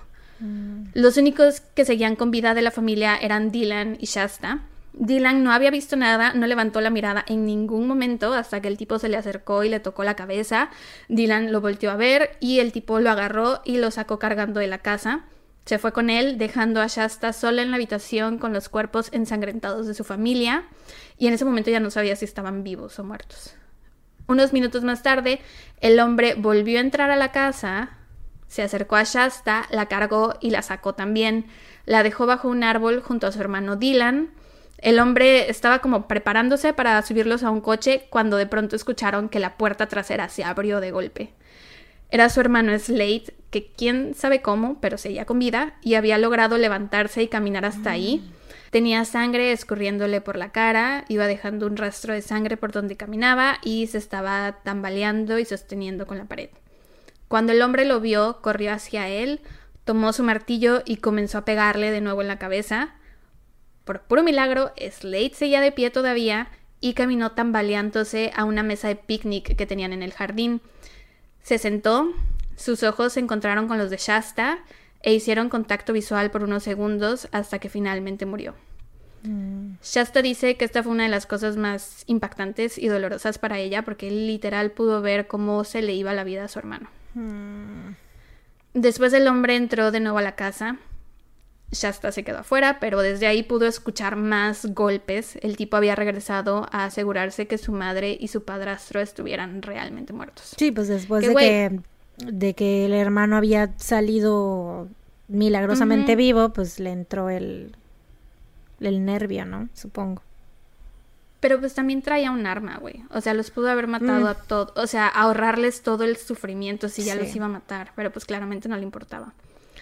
Eh, unos minutos más tarde, el tipo agarró las llaves del coche de la familia, salió de la casa, subió a los niños al coche y manejó hasta la casa de uno de sus vecinos, donde se robó otro coche, que de nuevo aquí podemos ver que sí lo planeó todo, como que lo pensó, porque pues iban a estar buscando el coche de la familia, iba a estar por todas partes, y el coche del vecino pues igual y no se daban cuenta. O sea, sí se daban cuenta, pero no lo conectaban a que es esta persona, ¿no? eh, Subió a los niños y esta vez los acomodó, puso a Dylan en la parte de atrás y a Shasta en el piso del asiento del copiloto, donde normalmente irían los pies. Ahí la puso a ella, a los dos los cubrió con mantas y les dijo que no se levantaran. Shasta recuerda haber estado muerta de miedo, sin tener idea de qué era lo que estaba pasando. Se quedó dormida un rato en el piso del coche y cuando despertó como que los primeros segundos tardó un poco en caerle el 20 de que lo que había pasado había pasado de verdad y que no había sido un sueño. Ese mismo día, unas horas más tarde, el vecino que había contratado a Slade para que le podara su césped y que no le, no le había podido pagar el día anterior, fue a casa de los Groene para darle su dinero. Y cuando llegó parecía que no había nadie en casa. Uno de los coches de la familia estaba estacionado en la entrada con las puertas abiertas de par en par y se escuchaban ladridos de perro desde adentro de la casa, pero nadie salió a recibirlo se le hizo muy raro y realmente no vio nada. O sea, que tú dijeras, no manches, aquí pasó algo, pero de todos modos supongo que fue una corazonada y decidió llamar al 911. La policía llegó y encontró los cuerpos sin vida de Brenda y Slade en la cocina. Esto me hace preguntarme si Brenda también a lo mejor seguía con vida cuando Slade salió y ella también alcanzó a caminar, aunque sea a la cocina y ahí Duncan la terminó de matar, no sé.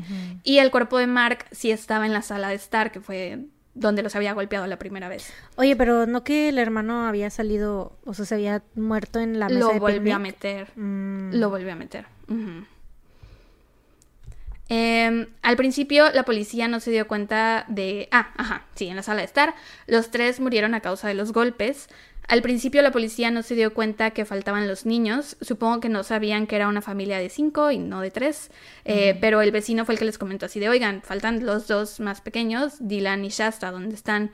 Eh, una de las primeras teorías fue que el papá de los niños se los había robado, porque al parecer no se llevaba bien con Brenda. Y la teoría era que había decidido matarla para que ya no lo molestara más, pero pues Slade también era su hijo, entonces no tenía mucho sentido haber matado a Slade y haberse llevado a los hermanitos. Y aparte, el papá tenía una coartada, checaron sus registros telefónicos que mostraban que no había estado ahí al momento de los asesinatos, entonces enseguida esa teoría fue descartada. También otra teoría que hubo fue que había sido por drogas. ¿Ves que te digo que la mamá tenía como problemas de drogas? Pues se creía que había sido un ajuste de cuentas. Eh, aparte, cuando les hicieron la autopsia a su cuerpo y al de Mark, se encontraron drogas en el cuerpo de los dos. Pero de nuevo, esta teoría se descartó enseguida porque, o sea, no tenían ninguna pista en realidad. Se lanzó un esfuerzo de búsqueda para Dylan y Shasta con voluntarios de búsqueda y rescate del condado de Kootenai Buscaron en las áreas boscosas que rodeaban la casa, buscaron en el lago Coeur d'Alene y lanzaron también una alerta Amber para ambos niños. Que de hecho escuché que esta alerta Amber fue como muy controversial porque no, no cumplía con todos los requisitos, pero le comunicaron a las personas encargadas de la alerta Amber y les dijeron, miren, pasa esto, no, no cumple todos los requisitos y ellos decidieron aún así lanzar la alerta. El 18 de mayo tuvieron su primer persona de interés, que era un hombre de 33 años llamado Robert Roy Lautner. Lutner. Era un contratista que trabajaba en construcción y tenía unos cuantos antecedentes penales. Y aparte le debía dos mil dólares a Brenda y Mark y había ido a su casa la noche antes de los asesinatos. Entonces, pues la policía lo empezó a buscar. Cuando él se enteró que lo estaban buscando, se entregó, les dijo que era inocente, le hicieron la prueba del polígrafo, la aprobó y pues fue descartado enseguida. El FBI participó en este caso, que por cierto se convirtió rápidamente en la investigación criminal más grande en la historia del condado de Kootenai. Se ofreció una recompensa de 100 mil dólares a quien tuviera algo de información que condujera a la recuperación segura de Dylan y Shasta, pero nadie sabía nada y poco a poco el caso se fue enfriando. Mientras tanto, el hombre tenía a Dylan y a Shasta ocultos en el bosque nacional Western Montana, donde los mantuvo por semanas durante las cuales no los dejó bañarse, ni cepillarse el cabello, ni los dientes, no les daba casi de comer, y si tenían ganas de ir al baño tenían que hacer en el bosque. Les dijo que su nombre era Joseph Edward Duncan III. Los amenazó varias veces mostrándoles el martillo y les contó a detalle cómo había usado ese martillo para asesinar a su familia. En una ocasión sacó su arma, que de nuevo no estoy segura si era una pistola normal o una escopeta, pero le disparó a un árbol y pues dejó un hoyo, ¿no? En el árbol. Hizo que los niños fueran a ver ese agujero que la bala había hecho y después les, les dijo, si ustedes intentan huir de mí, les va a pasar eso, los voy a agujerear a ustedes también. Los obligó a beber alcohol y a fumar cigarros. No siempre les daba alcohol. O sea, no siempre les daba alcohol, alcohol. A veces les daba como productos de limpieza o cualquier líquido que los hiciera perder la conciencia para que no pudieran resistirse cuando él los quisiera abusar. Un día después de que les había dado algo de beber, les empezó a contar que ellos no eran los primeros niños que secuestraba. Aquí Shasta como que algo le hizo clic en su cerebro que dijo, tengo que acordarme de esto, esto va a ser importante. Entonces fingió que se tomaba el alcohol, pero, o sea, nada más se lo pegaba a la boca y no tomaba nada. Y puso mucha atención a lo que Duncan les contó. ¿Cuántos años tenía? Les dijo, ella, ocho. Mm. Eh, les dijo que había matado y secuestrado a dos hermanas en Seattle, Sammy Joe White de 11 años y Carmen Cubias de 9, eran medias hermanas, y que también había secuestrado y asesinado a un niño de 10 años llamado Anthony Martínez en Riverside, Riverside County en 1997. Les contó con lujo de detalle todo lo que les había hecho, y todo esto con la finalidad de asustarlos para que no intentaran huir de él ni desobedecerle pero por andar de hocicón, más adelante fue procesado por uno de estos asesinatos. Durante las siguientes semanas, Dylan y Shasta fueron sometidos a una serie de abusos sexuales, físicos y mentales. No solo... Lo que voy a decir a continuación está feo. No solo abusaba sexualmente de ellos, sino que también los obligaba a que ellos participaran entre ellos dos en actos mm. sexuales mientras él los grababa. Ay, no, no, no, no, no. Eso también está feo. En uno de sus videos, o sea, en uno de los videos que grabó, se ve a Dylan que tiene una soga atada al cuello y está de pie sobre una cubeta. Duncan patea la cubeta, Dylan cae y entonces Duncan empieza a masturbarse mientras ve a Dylan ahorcarse y luchar por su vida. Ah. Y justo cuando Dylan está a punto de morir, Duncan corta la soga. O sea, como para que no se muriera. A la mierda, güey. Te dije que esa partida iba a estar. Ah, oh, mm, ah. Este Ya no- ya no y quiero, todos. ¿Qué hijo de sé, su güey. recontra chingadera cola mierda pestosa, güey? Que se vaya a la verga. Ya sé, güey. Este y todos los videos que Duncan grabó fueron mostrados en la corte, güey. El jurado, que son personas como tú, como yo, como nuestras escuchas, personas totalmente normales, tuvieron, bueno, normales entre comillas, tuvieron que, que ver todos estos videos, güey. Güey, te lo juro que ahora sí me dieron ganas de vomitar. O sea, eh, ¿qué, qué verga?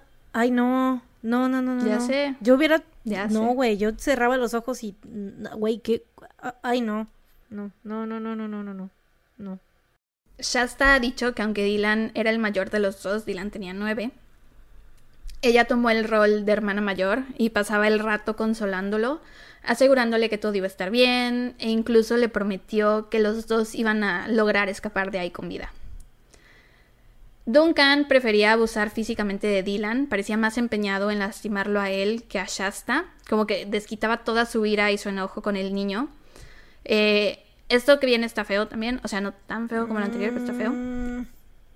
Un día lo ató a un árbol y lo golpeó una y otra y otra vez hasta que Dylan estaba totalmente cubierto en sangre. Y si acaso Duncan escuchaba o veía que Shasta empezaba a llorar mientras golpeaba a Dylan, comenzaba a golpearlo con más fuerza. Había ocasiones en las que después de abusar de ellos, Duncan se ponía a llorar, a decir que se odiaba a sí mismo, que era un monstruo, hablaba de Dios y pedía perdón, pero después seguía abusando de ellos. O sea, era un círculo vicioso. O sea, los abusaba, lloraba, pedía perdón y de nuevo lo hacía. Shasta ha dicho que ella llegó a sentir lástima por él. Ella sentía que él hacía lo que hacía porque alguien se lo había hecho a él de niño. A veces le llamaba Jet de cariño, o sea, Shasta a Duncan le decía Jet. Creo que él les contó que ese era como el apodo que le decía a su familia. Y pues intentó hacerse su amiga. Sentía que eso era lo que él necesitaba, un amigo que lo quisiera y entendiera. Y aparte, ella dentro de sí sabía que así aumentaba sus posibilidades de salir de ahí con vida. Eso, ¿sabes qué leí hace poco? Eh, igual viendo así dentro de los casos que quería, este, que quiero Contar. contar, y así, que esto de, ya ves que varias veces hemos contado casos de secuestros, o sea, sobrevivientes y así, ¿no? Y se, hemos mencionado esto del síndrome de Estocolmo, ¿no? Em, vi un caso de una víctima que no les voy a decir quién es porque a lo mejor y lo cuente en el futuro. Em, pero ella decía que, bueno, de una sobreviviente, ¿no? Ella decía que el escuchar em, que le estaban como atribuyendo a ella este término del síndrome de Estocolmo la hacía sentir como que mal, o sea, enferma del estómago porque decía, no, es que para mí no es que yo me haya enamorado de, de esta persona o que haya yo desarrollado, o sea, y ni siquiera enamorado, ¿no? Sino que haya desarrollado yo sentimientos de cariño o algo así por él, sino que era un método de supervivencia, ¿no? O sea, es como un, es algo que tú haces para sobrevivir, o sea, es lo que, lo, porque es lo que hay, ¿no? O sea, ¿qué otra manera? Porque te das cuenta que si te resistes, de todos modos el tipo va a hacer cosas, ¿no? Entonces, eh, pues eso decía, ¿no? Que para ella es, todo eso era 100% la manera de- en la que ella podía sobrevivir. Bueno, creo que es que también la gente suelta el término síndrome de Estocolmo así como así. El término se supone que nació cuando estaban robando un banco en Estocolmo y entonces eh, los ladrones, las personas, o sea, secuestraron a las personas del banco y en ese momento eh, las, los, o sea, ellos estaban siendo buenos, entre comillas, con ellos, de que Ujú. dejándolos ir al baño, no los tenían amarrados ni nada. Y entonces los policías afuera estaban atacando a los ladrones. Y ahí sí las personas del banco empezaron a pedir que no los atacaran. Eso es distinto a mientras estoy sola con mi atacante, hago lo que tengo que hacer por sobrevivir. Aquí, bueno, no sé, en mi mente es distinto. Pues es que más o menos eh, está relacionado, ¿no? O sea, porque te digo, es como una táctica de supervivencia, ¿no? O sea, como un, o sea, ellos también, me supongo que los del banco estaban pensando lo mismo, ¿no? De que, pues, si los policías empiezan a atacarlos a ellos, ellos se van a volver locos y nos van a atacar a nosotros, o sea, no a... Bueno, olvidé mencionar que cuando los liberaron, las personas del banco seguían abogando por los ladrones. Mm, ya. Es, ajá, por eso digo que, que siento que el término lo usan muy a la ligera. Pues es que se dio por eso, ¿no? De que, o sea, la definición tal cual es que te enamoras del, de, de tu atacante o de tu abusador. Entonces, eh, en este caso no aplica en el No, no, para banco. nada.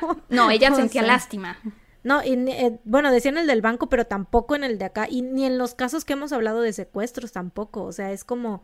em, porque a la gente se le hace como que raro ver esto de que em, eh, en el ejemplo de estas mujeres sobrevivientes que hayan hecho, que inclusive hayan tomado este rol a lo mejor hasta de como de parejas, ¿no? Em, De los atacantes. Entonces por eso dicen eso, de que se enamoraron, pero pues no, o sea, es que simplemente, o sea, y te digo, esta, esta persona que, de la que yo te estoy contando, que no voy a decir el nombre, este, decía eso que le daba como que náuseas, que dijeran que ella tenía el síndrome de Estocolmo, porque no, o sea, jamás, nunca eh, desarrolló sentimientos de, de, de amor ni de afecto por esa persona, simplemente era su manera de mantenerse viva, porque ella, o sea, era lo que le había resultado, ¿no? O sea, era lo que sabía que era lo efectivo para mantenerse viva y fuera de peligro, o sea, que la, la abusara lo menos posible, ¿no? Sí, y creo que por eso también en, en los casos que hemos contado así, creo que en la mayoría de las veces hemos dicho que jamás vamos a poder entender lo que está pasando por la mente de una persona en una situación así. Entonces, pues Sí, sí, a veces es muy fácil como persona que le gusta el cri- los crímenes reales señalar y decir, ah, sí, tú hiciste esto, tú hiciste lo otro, pero no entiendes realmente el contexto y la No. complejidad de la situación en la que se encuentran. Claro, Por eso porque- cuando conté el caso de Natasha, ¿te acuerdas que sí dije así de y no me voy a poner a especular de si era esto, si era lo otro, porque es, siento que a veces es hasta como irrespetuoso e insensible hacerlo. Pero bueno, en el caso de Shas- Shasta, lo que sentía era como lástima, no tanto como amor. Y sí estaba haciendo eso de volverme su amiga, de volverse su amiga, porque también sabía que así iba a poder elevar sus posibilidades de seguir con vida. A los ocho años, güey. Y eso, eh, sí, o sea, es como, siento que obviamente es un trauma muy fuerte y también es una manera de, porque las otras, em, Natasha, por ejemplo, también era, eh, era una niña, ¿no? Cuando la secuestraron. La chica que yo estoy poniendo el ejemplo, la anónima, también era una niña cuando la secuestraron. Entonces es como que em, tienen estas, eh, como que obviamente no están desarrolladas, ¿no? Para nada, ¿no? O sea, es como están chiquitas y todo, pero en ese momento es como que madurar ahí, ¿no? O sea, como, bueno, no tanto así, obviamente no se puede, o sea, ¿cómo, no? ¿Cómo le haces para pensar como adulto cuando pues estás en una situación muy muy difícil y muy específica y un trauma muy particular, ¿no? Pero pues sí es prácticamente tener que, que pensar y actuar como adulto para sobrevivir, ¿no? O sea, es como Sí, que ese es- crecer en ese momento. Tú adaptarte a la realidad que te está tocando vivir en ese momento, güey. Sí. Em, bueno, pero un día esta actitud de Shasta, Shasta, siento que lo digo mal, pero sí es Shasta. Un día esta actitud de Shasta cambió. Estaban ella y Dylan tomados de la mano, de pie juntos en la montaña, cuando de pronto de la nada se escuchó un disparo. Shasta volteó a ver a su hermano y notó un hoyo enorme en su estómago. Estaba sangrando y se le estaban saliendo los órganos. Duncan se acercó a ellos y le dio otro disparo a Dylan, esta vez en la cabeza, No. Y este segundo disparo fue el que lo mató. Ella estaba completamente en shock, no supo qué hacer, no podía ni hablar, lo único que hizo fue preguntarle por qué, y Duncan le dijo que había sido un accidente, que estaba sacando algo de la hielera cuando se le disparó el arma, y que entonces le había tenido que disparar una segunda vez a Dylan para que no sufriera, y por eso le disparó en la cabeza. O sea, me imaginaba, sabía que porque pues Que me estás Dylan hablando de. Sí, porque me estás hablando de la historia de sobrevivencia de Shasta, entonces obviamente cuando en cuanto me dijiste que se habían llevado a los dos dije, "Verga, este pendejo eh, otra vez, o sea, la hizo ver que mataba a su hermano, ¿no? Pero, o sea, imagínate, Sí, o sea, esa imagen de ver a tu hermano con los órganos de fuera, güey, y luego que le disparen la cabeza. Ay, no, güey, que neta, que... Ah, qué horrible. Y después de que tú le prometiste que iban a salir de ahí con vida. Y se ve que es algo que le pesa mucho a ella porque hasta la fecha dice, yo le prometí que íbamos a salir de ahí con vida.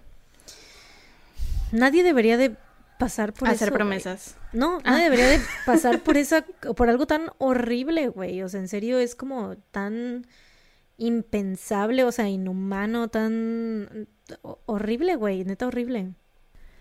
Más adelante se determinó que si Dylan hubiera recibido atención médica después del primer disparo, lo más seguro es que hubiera sobrevivido. Y también se hicieron una serie de experimentos con el arma de Duncan para ver qué tan factible era que se disparara por accidente como él había dicho. Obvio no. y se determinó que era casi imposible. Entonces, él dice que fue un accidente, pero todo parece indicar que Su no fue así. pinche ano peludo imbécil. Cada vez Después me pongo más esto- creativa con los insultos, ¿te das cuenta? I'm proud of you. Very proud. Thank you, thank you, thank you. Después de esto, Shasta estaba totalmente devastada. Había visto a toda su familia morir delante de sus ojos.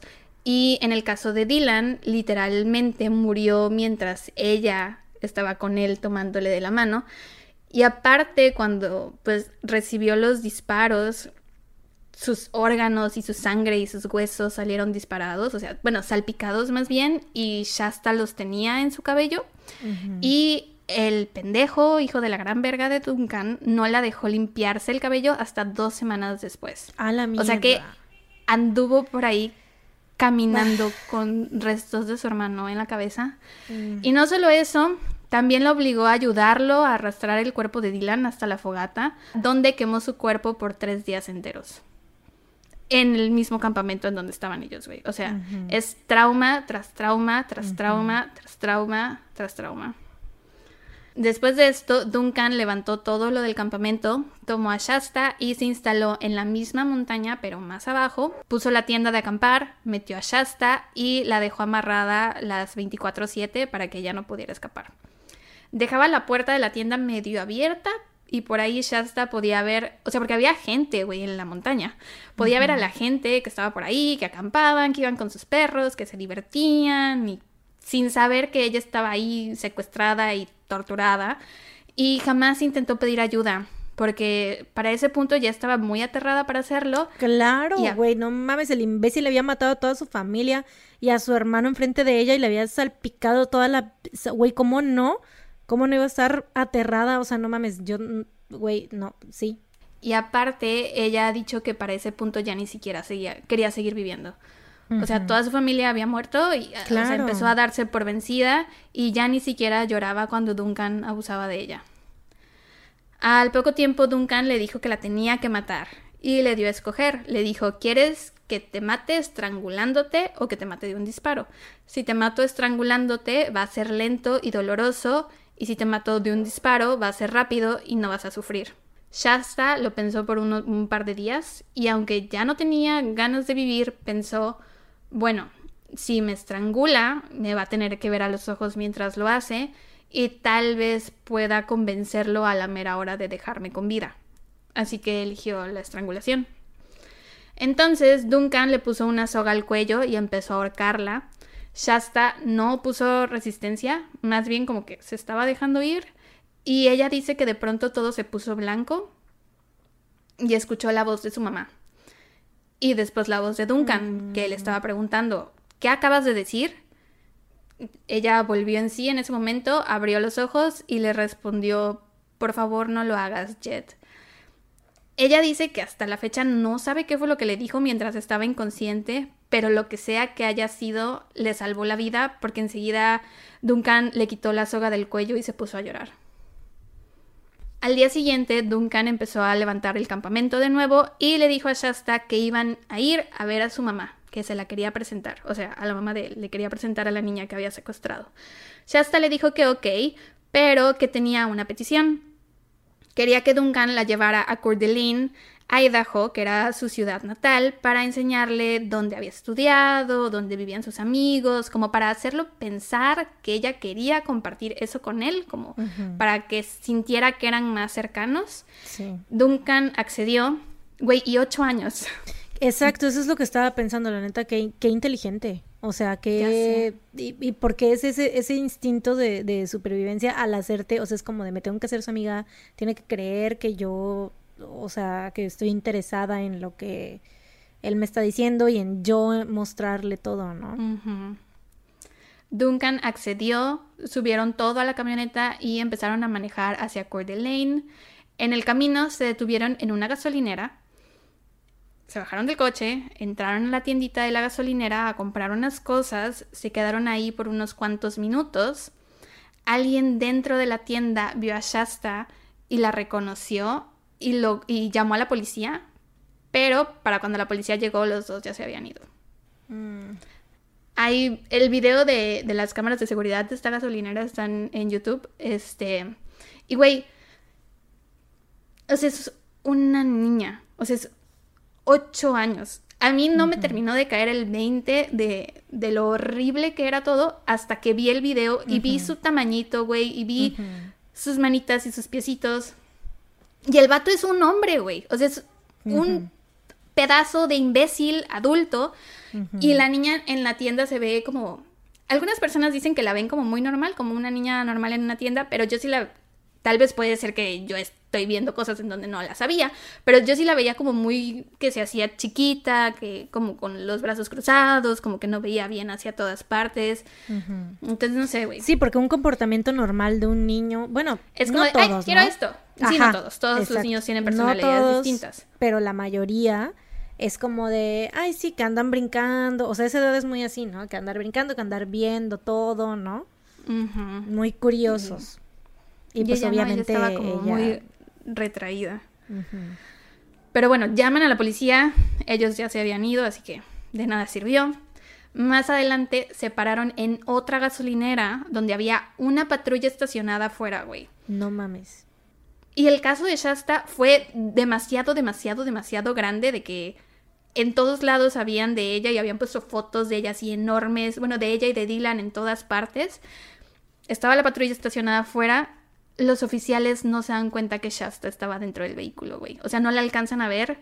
Y pues Duncan se va de nuevo con la niña, güey. Tan cerca. Y de nuevo no pasó nada. Una vez que llegaron a Coeur d'Alene, Duncan pasa por una escuela. Había un par de escuelas en, en la ciudad y Shasta le dijo, ay, mira, esta fue mi escuela, aquí estudié yo, y ves esa casa de enfrente, ahí vive mi mejor amiga, y ves acá, aquí es donde yo hacía tal y tal, y todo esto era mentira, por cierto, esa ni había sido su escuela, y esa tampoco era la casa de su amiga, simplemente se lo estaba inventando de nuevo para que sintiera que tenían esta conexión sin decirle la verdad. Yo creo que Duncan le había quitado tantas cosas ya, tantas cosas, tantas personas, que supongo que guardarse esas cositas de no le voy a decir cuál es mi verdadera escuela, dónde vive mi mejor amiga de verdad. Yo creo que todo eso en ese momento para ella era como muy sagrado. Entonces, ella todavía hasta la fecha remarca mucho el hecho de que, y no le dije cuál era mi escuela de verdad, ni en dónde vivía mi mejor amiga, remarca mucho que se lo inventó. A cabo de un rato, como a las 2 de la mañana, güey, porque habían estado dando vueltas por la ciudad, Duncan le pregunta a Shasta si tenía hambre y ella dice que sí. Entonces él se detiene en un Denny's que estaba por ahí cerca, se bajan de la camioneta y caminan hacia el restaurante. Afuera había un hombre fumando. Eh, Shasta hace contacto visual con él y el hombre simplemente le hace como una señal con la cabeza así como de, ok, ya te vi, voy a pedir ayuda, no te preocupes. Duncan no se da cuenta de esto y conforme van entrando al restaurante, Shasta ve los pósters que hay en todo el restaurante con su foto, güey, de que la estaban buscando. Güey, el vato ya de plano estaba, o sea, pues es que ya pasando por su cabeza, había pasado dos, dos oportunidades, ¿no? Ya se dejaron en la gasolinera, había una patrulla, me la pelan todos. Sí, claro, se volvió demasiado arrogante el pendejo. Pero qué bueno, güey, qué bueno porque obviamente esto pues le mordió el trasero, ¿no? Sí. Eh, aún así, el güey no duda en entrar al Dennis. Yo creo que obviamente vio los pósters, eh, pero no estoy 100% segura. Em, les dan su mesa, se sientan, él se sienta dándole la espalda a la gente, o sea, como viendo hacia la pared y hacia Shasta y ella de frente, o sea que todos en el restaurante le podían ver la cara a ella. Shasta ve como el hombre que estaba afuera, el que había estado fumando, se acerca a una mesera y le dice algo. Y la mesera voltea hacia donde están Duncan y Shasta, se acerca a tomarles el pedido, le da un mantelito para colorear a ella y no deja de verla. O sea, está así como de, ¿eres o no eres? ¿Eres o no eres? Les toma el pedido, se va, camina hacia el teléfono y llama al 911. En la llamada dijo algo como, hay una niña aquí con un hombre, igualita a Shasta Groene, pero no estoy segura si sea ella, pero se parece muchísimo. Y ya la operadora le dice, ok, vamos a mandar a alguien para que lo cheque. Pasaron como 15 minutos desde que habían llegado al restaurante cuando Shasta ve que un oficial de policía entra al Denis y se acerca a su mesa. Y entonces le pregunta, ¿cómo te llamas? Ella en ese momento voltea a ver a Duncan y él le hace, o sea, le asiente, le hace como de, puedes decirles tu nombre y entonces ella dijo, me llamo Shasta Groene. En ese momento Duncan es arrestado y de pronto todas las personas que estaban en el Denis empiezan a aplaudir. Como que todos ahí sabían que ella era Shasta, la niña que llevaba siete semanas desaparecida. Después de esto, los investigadores la llevaron a la estación, le preguntaron sobre el paradero de su hermano. Qué rara escena, ¿no? Imagínate que estás cenando en el Denis y arrestan a alguien y todos empiezan a aplaudir. ¿Qué, qué, qué pedo? Qué raro. A mí, a mí me pone la piel chinita porque siento que todo el pueblo, bueno, toda la ciudad, de tanto que la habían estado buscando y de tanto que vieron su foto, todos se dieron cuenta que era ella. Ajá, pero, O quién sabe, igual y la mesera le da dijo como a los demás comensales, así como de, si se intenta ir este güey, todos vamos a participar, y no esto ya es especulación mía de nuevo, eh, es parte de la novela que me estoy haciendo para explicar el por qué todos se pararon a aplaudir, eh, que les haya dicho, miren, este güey es de Shasta, todos la vamos a salvar. No sé, eso es lo que me imagino yo. Quién sabe, pero se me hace muy raro pensar en esa escena, güey. De repente tú cenando y mira, arrestaron a un vato. ¡Uh! Todos, bien hecho, bien hecho, bravo. Yo no siento que. Yo creo que más bien estaban cenando y todos estaban como de. ¿A qué hora la arrestan? ¿Sabes? No de que. Fue un arresto casual. Así siento, pero de nuevo. Quién sabe. Tal vez todos eran policías encubiertos. no creo. Em, bueno, después de esto la llevan a la estación y le preguntan sobre el paradero de su hermano y ella les responde que estaba en el cielo. Mm. Les contó todo lo que vivieron con Duncan, todo lo que pasó la noche en que mató a sus papás y a Slade, y también les contó sobre los otros tres asesinatos que Duncan había cometido. Con la información proporcionada por Shasta, las autoridades localizaron el campamento donde Duncan los mantuvo cautivos a ella y a Dylan, que por cierto sus restos solo, o sea, los restos de Dylan solo encontraron muchos pedazos pequeños de hueso, no encontraron como nada. sí, pues lo estuvo quemando por tres días, güey, obviamente. El 18 de enero del 2007, Duncan fue acusado por 10 cargos de secuestro, secuestro que terminó en muerte, abuso sexual agravado de un menor y explotación sexual de un menor que terminó en muerte. También lo acusaron por el asesinato de la familia Groene, por posesión ilegal de armas de fuego y por robo de vehículos. Por cierto, él dice que llevó a, Shasta ahí al Dennis y a Coeur porque se le iba a regresar a su papá. Eso dice él. Eh, se representó a sí mismo en el Fíjate juicio. que sí se me hace un poco raro porque, o sea, de repente estuvo a punto de asesinarla. Eh, lo que dices es que quién sabe qué le habrá dicho. No sé, o sea, quién sabe si algo le haya hablado a través de ella, ¿sabes? O sea, no sé. se me hace muy raro porque es como justo, o sea, ya la iba a matar y de repente, justo después de eso, de, de, lo que quién sabe qué le dijo, es que salieron y le dijo, ah, sí, claro, te llevo al, al, pueblo, sí, claro, vamos a la gasolinera, vamos a esta gasolinera, vamos a la otra, vamos al restaurante donde todo el mundo te va a ver. Como que ya todas sus acciones eran como de atrápenme, ¿no? O sea, no, no tanto de él entregarse, sino como de, pues ya, me vale que me atrapen. Antes de, de llevarla al pueblo, la iba a llevar con su mamá. Entonces, yo, a mi parecer, mm, no creo que la fuera a llevar con la mamá, porque pues la mamá obviamente iba a decir a esta niña de dónde la sacaste. Entonces, yo creo que su plan seguía siendo matarla. O sea, con su vamos a ver a mi mamá, yo en mi mente es que la iba a matar ahí. Y Pues, también hemos no visto sé. otros casos de asesinos que se vuelven como, lo que decíamos, muy cocky, muy engreídos, muy... Pero es que te digo, se me hace muy como que estuvieron aislados tanto tiempo y de repente, o sea, justo después de que intentó matarle, que es- algo pasó que ya no la terminó de matar, justo después, o sea, ese primer intento de, de asesinarla hizo eso de andar en las... Yo, yo siento que algo se le manifestó ahí, güey, que algo habló a través de... como de una Shasta- divinidad o algo así. Algo, pues yo creo, güey, o sea, como que algo le dijo, no sé qué, que le ha de haber pegado muy cabrón así de que ya tengo que parar y me tengo que entregar, ¿sabes? O sea, esa es, mi- esa es mi idea. Esa es la Pues película que me estoy haciendo yo en la mente. Puede ser, puede ser que sí algo le haya hablado, quién sabe. Él no ha dicho nada de, de eso, solo dijo que, que la había llevado al pueblo para entregarla, y eso es todo. Pero pues también, ¿por qué no se la entregó antes de a su papá? O sea, ¿por qué la llevó al Denis? ¿Por qué no fue a dejársela a su papá? Así de, mire, su hija tiene hambre. ¿Por qué todavía tomarse la molestia de pagarle la cena? Pues no, yo siento que, te digo, o sea, era más como de no entregarse él, ni, ni entregársela a su papá, ni a ninguna familia, sino que, que lo agarraran solito. O sea, que dejara, de como que dejar que, que, que el pueblo hiciera su trabajo. Bueno, yo sí creo que quería ser agarrado, pero no creo que, que su intención fuera entregársela a su papá. ¿no? Eh, Ah, porque dices, porque él, eso fue lo que él dijo, ¿no? Él Después. dijo, ajá, Ah, que le sí, había sí, llevado sí. al pueblo para entregársela a su papá. Ajá, sí, no, yo tampoco creo eso, sino que solo quería que lo Que quería que la agarraran. Sí, yo también creo eso. Em, te decía, se representó a sí mismo en el juicio, a los miembros del jurado, típico, ya sé, como las más grandes estrellas de este podcast. La verga, güey. Son los peores, güey, neta, los asquerosos peores de la vida. Ya sé. Eh, y tenía abogados, güey, los despidió. A los miembros del jurado se les ofreció. Viene parte fea de nuevo. A los miembros del jurado se les ofreció asesoría psicológica para que pudieran hacer. O sea, para poder ver toda la evidencia y pruebas que ¿Cómo iban a tener vives que ver. después de, después de ver eso, güey? Ya ¿Cómo? sé. Porque, güey, no mames.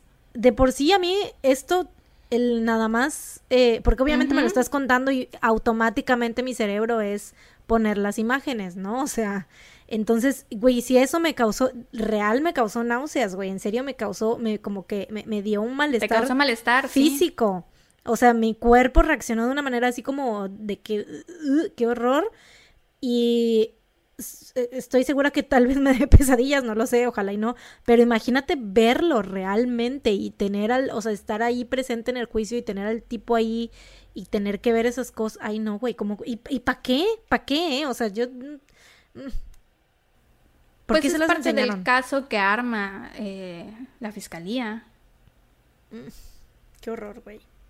Em, una de estas pruebas eh, fue un video de 33 minutos que mostraba a Duncan desnudo haciéndole cosas horribles a Dylan. Mm. Y ya, no voy a decirles nada más. Este, pero sí, yo también mientras investigaba este caso, o sea, es que es el eran niños, güey. O sea, a veces cuando...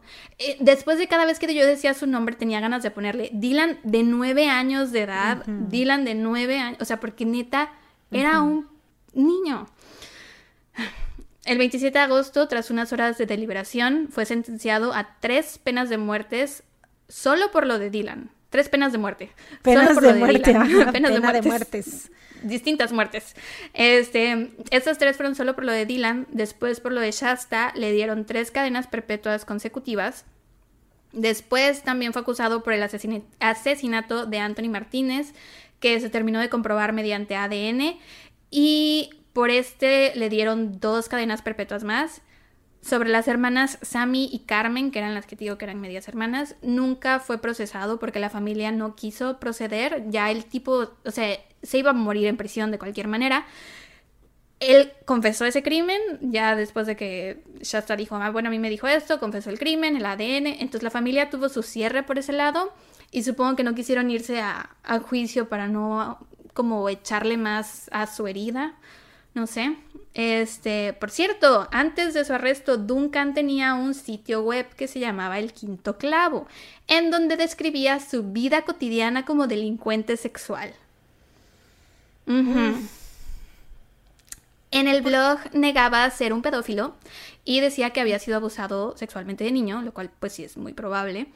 Una vez que lo metieron a prisión, empezó otro sitio web que se llama Joseph y Duncan III. No lo escribió él desde prisión, no tenía acceso a internet, tranquilos. Lo que él hacía era escribir cartas y se las daba a alguien más y esta persona las publicaba en internet. Esta persona se hacía llamar Silenced. Ajá, ¿qué, es esa persona? ¿Qué pedo, güey? También. Otro pedófilo, de seguro, güey. Eh, la policía no ha querido comentar mucho de esto porque, pues, no mames, es como de cómo este prisionero que está en el, ¿cómo se llama? El pabellón de la muerte, tiene un pinche, un pinche blog, o sea, eh, y lo que ellos han dicho es que cuando mandan cartas los prisioneros, pues ellos las revisan, pero solo como buscan palabras, palabras claves así de ayúdame a escapar o mándame drogas o cosas así, difícilmente se les ocurría que iba a, haber un blog. Em, en 2016, Shasta, que en ese entonces tenía 19 años, presentó una petición de ley llamada Ley de Slade y Dylan en honor a sus dos hermanos. Y la petición decía, bueno, la petición era para que los delincuentes sexuales condenados no salieran de la cárcel nunca. Generalmente, por lo que leí, les dan tres intentos. O sea, si en el primero te atrapan y te meten, ok, te dejan salir. En el segundo te atrapan y te meten, ok. En el tercero, ya que te atrapan y te meten, ya no te dejan salir, se supone. Eh, y Duncan y eso fue el caso de Duncan, o sea, él había estado en prisión por abuso sexual solo dos veces, entonces por eso estuvo libre para hacerle eso a ella y a su familia. Sin embargo, esta petición fue demasiado controversial porque hay muchas personas que no creen, por ejemplo, en el registro público de agresores sexuales o creen que algunos agresores sexuales pueden ser rehabilitados y el que no los deje salir no permite su rehabilitación. Pero, de nuevo, yo ahí no tengo una opinión, no estoy informada lo suficiente. Solo creo que si ella que pasó por esto cree que esto debe ser, probablemente sí sea, eh, pero solo 51 mil personas lo firmaron. O sea, ya en el gran esquema de las cosas, 51 mil personas es muy poco. El 28 de marzo del 2001, Duncan murió de cáncer cerebral mientras esperaba en el corredor de la muerte, o sea, acaba de morir este año. Sobre esto, Shasta dijo, por tanto tiempo he luchado con el odio que tengo hacia ese hombre. Hoy me desperté sintiendo que mi alma por fin era libre. Espero que las otras personas que fueron afectadas por Joseph Duncan hayan podido despertarse y sentirse de la misma forma. Y pues Shasta a diferencia de a lo mejor otros casos que hemos contado de sobrevivientes que son como de... O sea, que dices, wow, ¿sabes? El de ella creo que es un poco más realista porque a ella sí le ha costado mucho vivir con lo que le pasó. No digo que a las otras personas no, pero como que ella no, no tuvo las herramientas para manejarlo, no sé. Eh, desde los 13 años empezó a consumir drogas pesadas, o sea, heroína, coca, cristal, mm. de todo.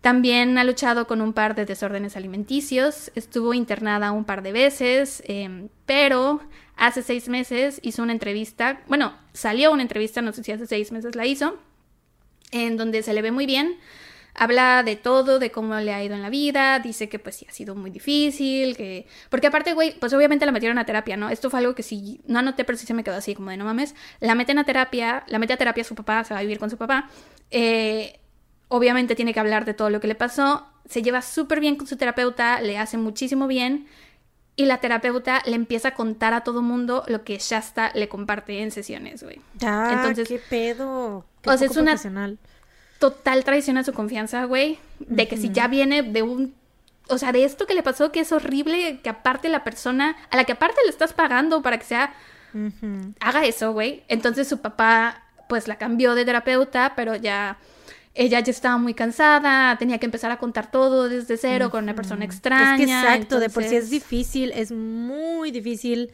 por eso como cambiar de, de terapeuta si es que acaso lo llegas a hacer, ¿no? Es súper difícil porque estás así como de tener que pasar tú por los mismos traumas otra vez porque es empezar de cero, tienes que volver a contar todo y que vuelva, o sea, como muchas cosas, ¿no? Muchas heridas que estaban, que ya tenías ahí, que ya habías expuesto otra vez. Entonces, y eso para uno que pues son cosas de, X de la Del día a día. Del día a día del- de, de la ansiedad que nos consume todos los días. Entonces imagínate, o sea, un trauma así de grande, así de horrible tener que, o sea, si ya le había costado trabajo vivirlo, revivirlo y contarlo, o sea, otra vez, no hombre, no. Eh, después de eso, su papá la manda con otro terapeuta, pero pues ella ya no quería seguir hablando de su trauma y también dice que por eso fue que empezó a consumir drogas, porque todo el mundo la veía como Shasta a la que le pasó esto. Entonces ella al consumir drogas era como de, ah, ahora se van a referir a mí como Shasta la drogadicta. O Shasta la que te- tiene X problema alimenticio, cosas así, como que quería quitarse esa etiqueta de, de todo lo que había pasado con Duncan.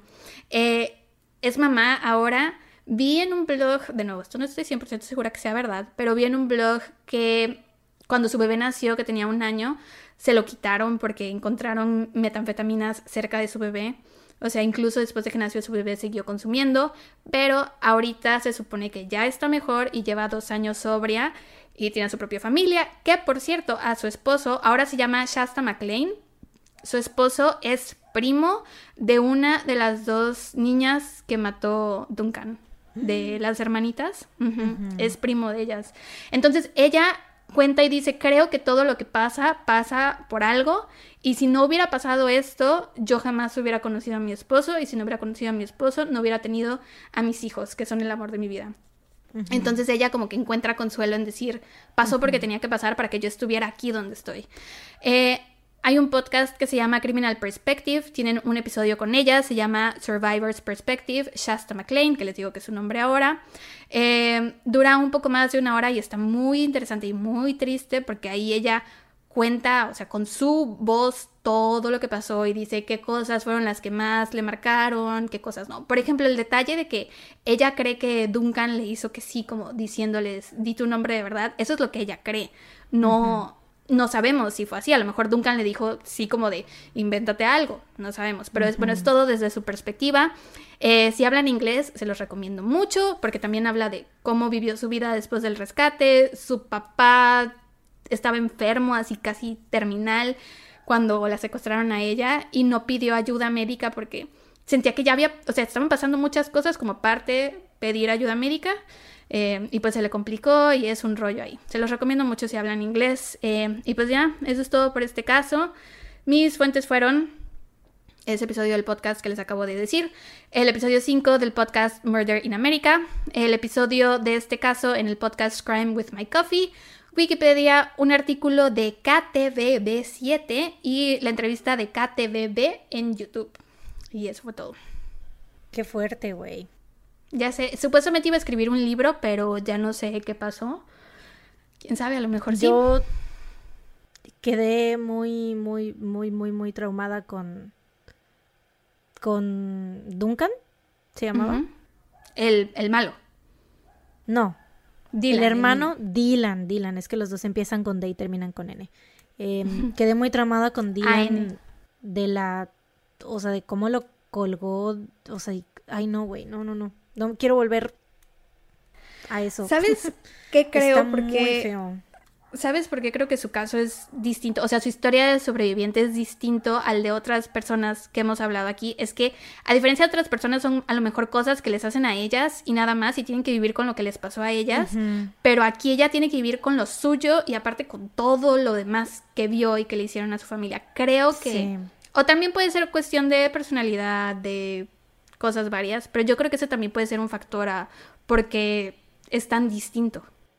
Sí, aparte, o sea, el hecho de que se tirara las drogas y eso también yo creo que tiene que ver mucho con eso, que no tenía una familia la cual llegar, con la que, con la cual llegar, ¿no? Porque casi siempre los casos de secuestro, pues son así, ¿no? De que agarran a la, a la niña, a la chava, al adolescente, al niño, lo que sea, y no es de que maten a toda su familia, o sea, eso es muy poco común, o sea, está como en un... O bueno, a menos que, que hayamos cubierto en este podcast. Es Ajá, sí, de los que yo conozca, por eso, o sea, es como que la visión que yo tengo, de eso estoy hablando, y que yo sepa, ¿no? O sea, es como muy, este, esto en particular es muy poco común, o sea, siempre es como de la familia las está buscando y a lo mejor pues ellas obviamente no saben que, que las está buscando su familia, bla, bla, bla, pero pues al final tienen una familia a la cual llegar, ¿no? Regresar, cuando, si, si, si sobreviven.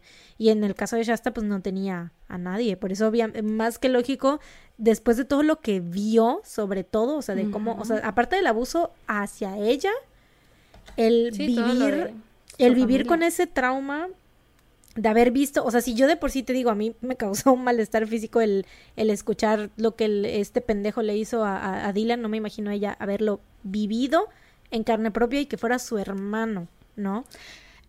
Y te digo, lo de la promesa, que es algo que le pesa. Entre las cosas que más le pesan son la promesa que le hizo a su hermano y el que le tocó ver cómo a su otro hermano se le iba la vida de los ojos. de hecho, ella dice que de las peores cosas que Duncan hizo fue que a su hermano, a Slade, no lo mató, o sea, lo dejó morirse por sí solito. O sea, que no se tomó la molestia ni siquiera de matarlo, que eso es algo que, que le pesa mucho a ella. Y otra cosa que quería decir es que, pues bueno, sigue viva, ¿no? O sea, en 10, 20 años no sabemos dónde va a estar. Igual y, y pues empieza a hacer su libro y empieza a hacer conferencias. No que lo tenga que hacer porque no se lo debe a nadie, pero a lo que me refiero es que el camino a, que ella esté en un mejor lugar no es lineal, pues, o sea, no es así como de una subidita así, sino que me imagino que debe tener muchas subidas y bajadas y ahorita ella se encuentra en un buen lugar. Siento que eso es bueno. Sí. Ya. That's it. Dame dato feliz, güey. Empieza tú. Porque, eh, porque esta vez sí fue un... Un... Eh, estuvo muy perturbador. Ya sé, estabas muy emocionada. ¿Qué? ¿Cómo que emocionada? Estabas muy emocionada cuando ah, de que, había sido este una sobreviviente. Pues sí, porque dije, güey, a huevo, sí, historia de sobrevivencia y me sales con niños violados, güey, que lo, ahorcaban en un... Ay, güey, no, qué horror. No, es, quedé muy traumada, güey, en serio, con ese dato. Pero bueno, dato feliz. Eh, recomendación feliz, pues mira, mm, justo, hablando de hermanos sobreviviendo. Tengo un nuevo videojuego que es, con el cual estoy obsesionada. Sé que no es muy común que recomiende los videojuegos que estoy jugando en el momento, entonces es como, mm, qué random de mi parte, ¿no? ya sabes. ¿Por qué nunca recomiendas em, videojuegos? no sé, porque siento que, pues, por ejemplo, con las series o las películas, pues podemos platicar más, pero como los videojuegos no es algo que tengamos en común, pues es como de me vas a decir, ah, qué chido, y ya. Pero también de las series que recomiendas no he visto casi ninguna. No, pero pues no sé, o sea, a lo mejor me puedes decir, ay, este, sí la he escuchado, o ay, ya la vi, o no sé qué, o ya sé cuál me dices, o no sé qué. Y en este, en esta cuestión de los videojuegos siento que sí es como que algo súper ajeno a ti. sí. Entonces, que de plano así como cero, entonces por eso no digo casi, pero es que ahorita, neta, muy pocas veces, o sea, en mi vida gamer me he topado con juegos muy chidos, ¿no? Otros que, que, que, sí, que no, que no sé qué. Pero ahorita como que últimamente los videojuegos ya están hechos como que muy para no sé, para que te pases las horas y horas y horas y horas ahí y que no termines nunca, ¿sabes? O sea, que tienen muchas misiones y que eh, de mundo abierto y que la cae, que no sé qué. Y pues yo la neta pierdo concentración muy rápido. Por ejemplo, con el Cyberpunk, haz de cuenta que el Cyberpunk es así de mundo abierto, ¿no? Y que tienes muchas misiones y bla, bla, bla, bla, bla, bla. Y sí está chido y todo, pero en primera es, es first person shooter, o sea, es de disparar, ¿no? Eh, tú disparas. Y a mí esos juegos, pues como que no me gustan tanto porque tengo pésima puntería, no es por otra cosa. Entonces, pues me tardo mucho en pasar las misiones, ¿no? Entonces, por eso es como que me frustro. Pero a mí los juegos que me gustan muchísimo y que me llaman mucho la, atención son los de aventura, ¿sabes? Y que tienen una buena historia y que son como más de resolver acertijos y así. Eso es lo mío. Entonces ahorita empecé a jugar un juego que se llama A Plague Tale, o sea, un cuento de... ¿Cómo digo? Plague. Em, ¿Plaga? ¿Plaga? ¿Sí es plaga? Se me hizo, se me, sonó raro plaga. Bueno, un, como el cuento de. Plaga. Como el cuento de una plaga, ¿no? Así se llama. Y haz de cuenta que está súper interesante la historia. O sea, siento que tú, aunque no juegues videojuegos ni nada, o sea, si tú vieras esta historia hecha película, dirías, güey, wow, está muy chingona, o sea, o hecha serie o qué sé yo. Porque haz de cuenta que es de dos niños eh, que son hermanos, pero la niña, o sea, ellos son como que hijos de un eh, rey, bueno, no es rey, es como alguien eh, poderoso del medioevo, ¿no? es en los tiempos de, de, la Inquisición. Entonces, haz de cuenta que la Inquisición va y busca a su familia, asesina al papá y a la mamá y haz de cuenta que ella, pues su hermanito pequeño tenía como que problemas, tiene como que ataques así como que le dan, que empieza a, que le empieza como que a doler mucho la cabeza. Ahorita en el punto que voy de la historia todavía no me explican qué es lo que tiene el niño, pero solamente sé eso así como de que, y que la mamá era la que lo cuidaba y que trataba como que de curarlo con hierbas y tales cosas así, ¿no? Pero pues la hermana, o sea, la niña, no, o sea, no convivía casi que para nada con su hermanito, porque lo tenían como encerrado y así que lo cuidaba mucho, ¿no? Entonces pasa esto de que la Inquisición llega y los, eh, pues asesina a los papás y todo, entonces ellos tienen que huir solitos, güey. Tienen que huir y pues así a ver cómo se las arreglan para, la mamá les dice, le dice a la niña así de que tienes que llevar a tu hermano con el doctor tal, ¿no? Entonces es como de que todo eso... tú los tienes que llevar. Sí, sí, sí, pues tú estás jugando. es que no sé cómo funciona. Soy yo siendo la niña.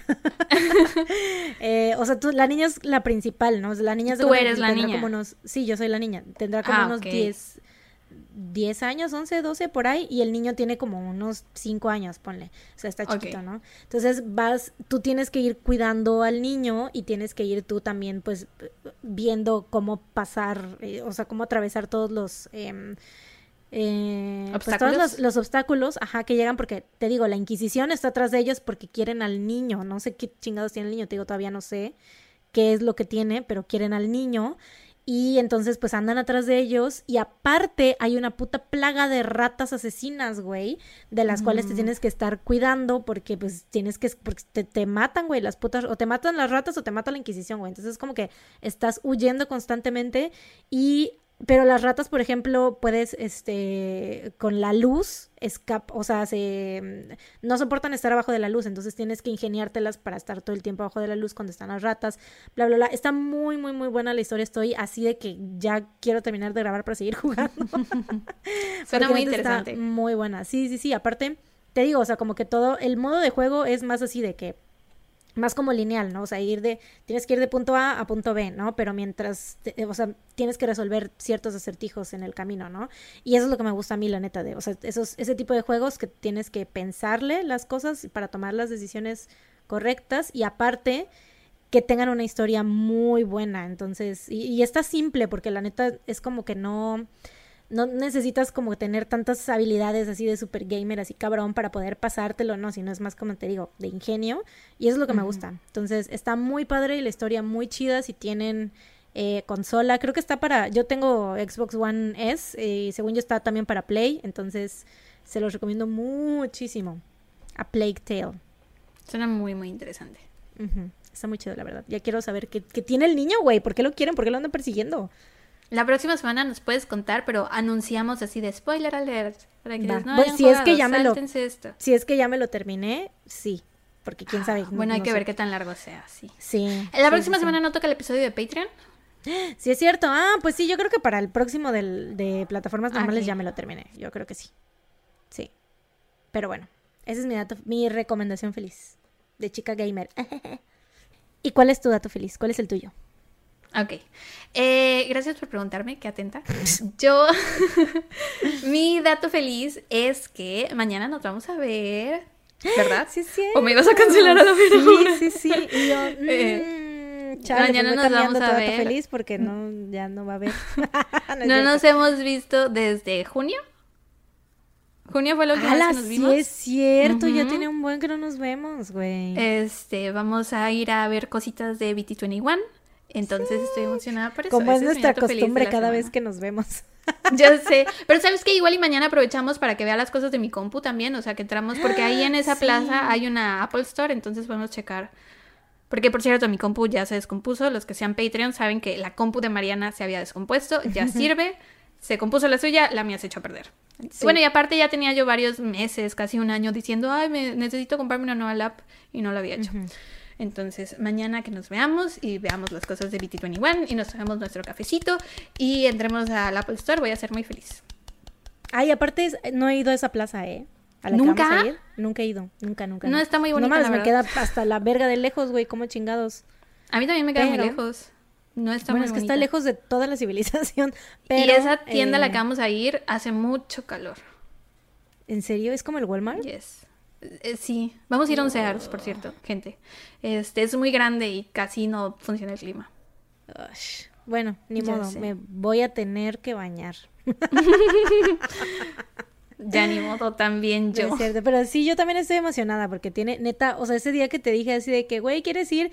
Y me dijiste que sí, fue así, ¡ah! me dijo que sí, nos vamos a ver, qué emoción. Pues te dije que después de que fueran las tres semanas de mi primera dosis de la vacuna, ya te iba a ver. Es que no había contado, no había Soy contado una nada mujer más de mi palabra. tiré un dado así como de a ver si me dice que sí. Y me, Se me dijiste que cumplieron- sí fue, ¡ah! Guau. Se cumplieron la semana pasada, pero la semana pasada no pude, o sea, no te dije nada porque grabamos en fin de semana algo, creo, y aparte tuve cosas con mis hermanas. Pero sí, yo te iba a decir que hiciéramos algo esta semana. Qué bonito. Ya sé. Pues Ugidi, sí, ugidi, mañana, ugidi, mañana vamos a probablemente estar ahí varias Tener horas. día tun tun tun. Día tun tun tun, así es. Yay. Qué bonito. Bueno, Ya sé, pero bueno, ya nos vamos porque en estos momentos morimos de calor ambas dos, Sí. no tienen ni idea. Entonces, pues sí, esperamos que les haya demasiado, oigan, ¿eh? Porque Ya en serio, grabamos todo el tiempo. Ustedes saben que no tenemos estudio, que apenas, o sea, gracias a nuestros Patreons tenemos micrófonos, ¿no? Vamos a pasos de bebé poquito a poquito porque vivimos del podcast, tenemos que comer, entonces no podemos, no podemos comprarnos todas las- todo el equipo que quisiéramos, no podemos eh, forrar uno. Tenemos, hay un cuarto en mi casa que vamos a ocupar como estudio en algún futuro. Eh, y cuando llegue un ese momento, un poco lejano. un poco lejano, pero cuando llegue ese momento, ya vamos a estar en el clima, tal vez con estas madres, este, cartones de huevo, ¿no? Para quitar el Sí, dicen que es para que no se escuche el, el ruido de afuera. Aparte tenemos que conseguir un aire acondicionado que haga cero ruido porque pues sí no se va a escuchar en el podcast, pero sí, valórennos muchísimo porque no saben lo que sufrimos cuando grabamos. si viviéramos en un lugar de frío sería diferente. Es, así es. Y Pero bueno, ya viene en un diciembre. vecindario donde no... donde estuvieran prohibidos los perros y los gatos, y los camiones y las motos, y la gente que habla muy fuerte, y los vecinos que Sí. ponen música. Y ves, ¿y tú que no quieres vivir en una cabaña? Ahí Oh, nadie nos jamás, molestaría. Jamás en la vida, güey. No, hasta luego, güey. Hasta luego. No, no, no, no. No estás viendo lo que le pasó a Mandy. O sea, ella vivía. eh, Te aseguro que ahí no habían tantos ruidos como aquí, pero no. mm, mm. Aquí también pasan esas cosas. Bueno, sí, en todos lados. Ay, maldita sea, güey. Bueno, ya vámonos Pero antes de que nos deprimamos. Otra vez. Em, muchas gracias por escucharnos, eh, por acompañarnos en otro episodio de su podcast favorito.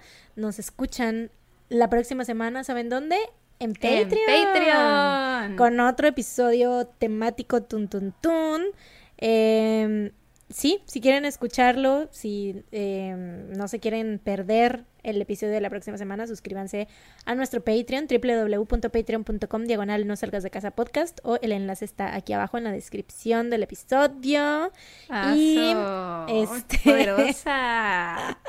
Ya sé, ya sé, si son Patreons, nos escuchan la próxima semana. Si no pueden eh, ser Patreons, nos escuchan en dos semanas. Eh, pero bueno, mientras tanto, cuídense. Y recuerden, no salgan, No de, salgan de casa. casa. Tun, tun, Tun, tun, tun. Qué Bye, feo, bye. Qué feo, qué fea voz tengo. Lo, lo dijiste muy feo, no me di cuenta.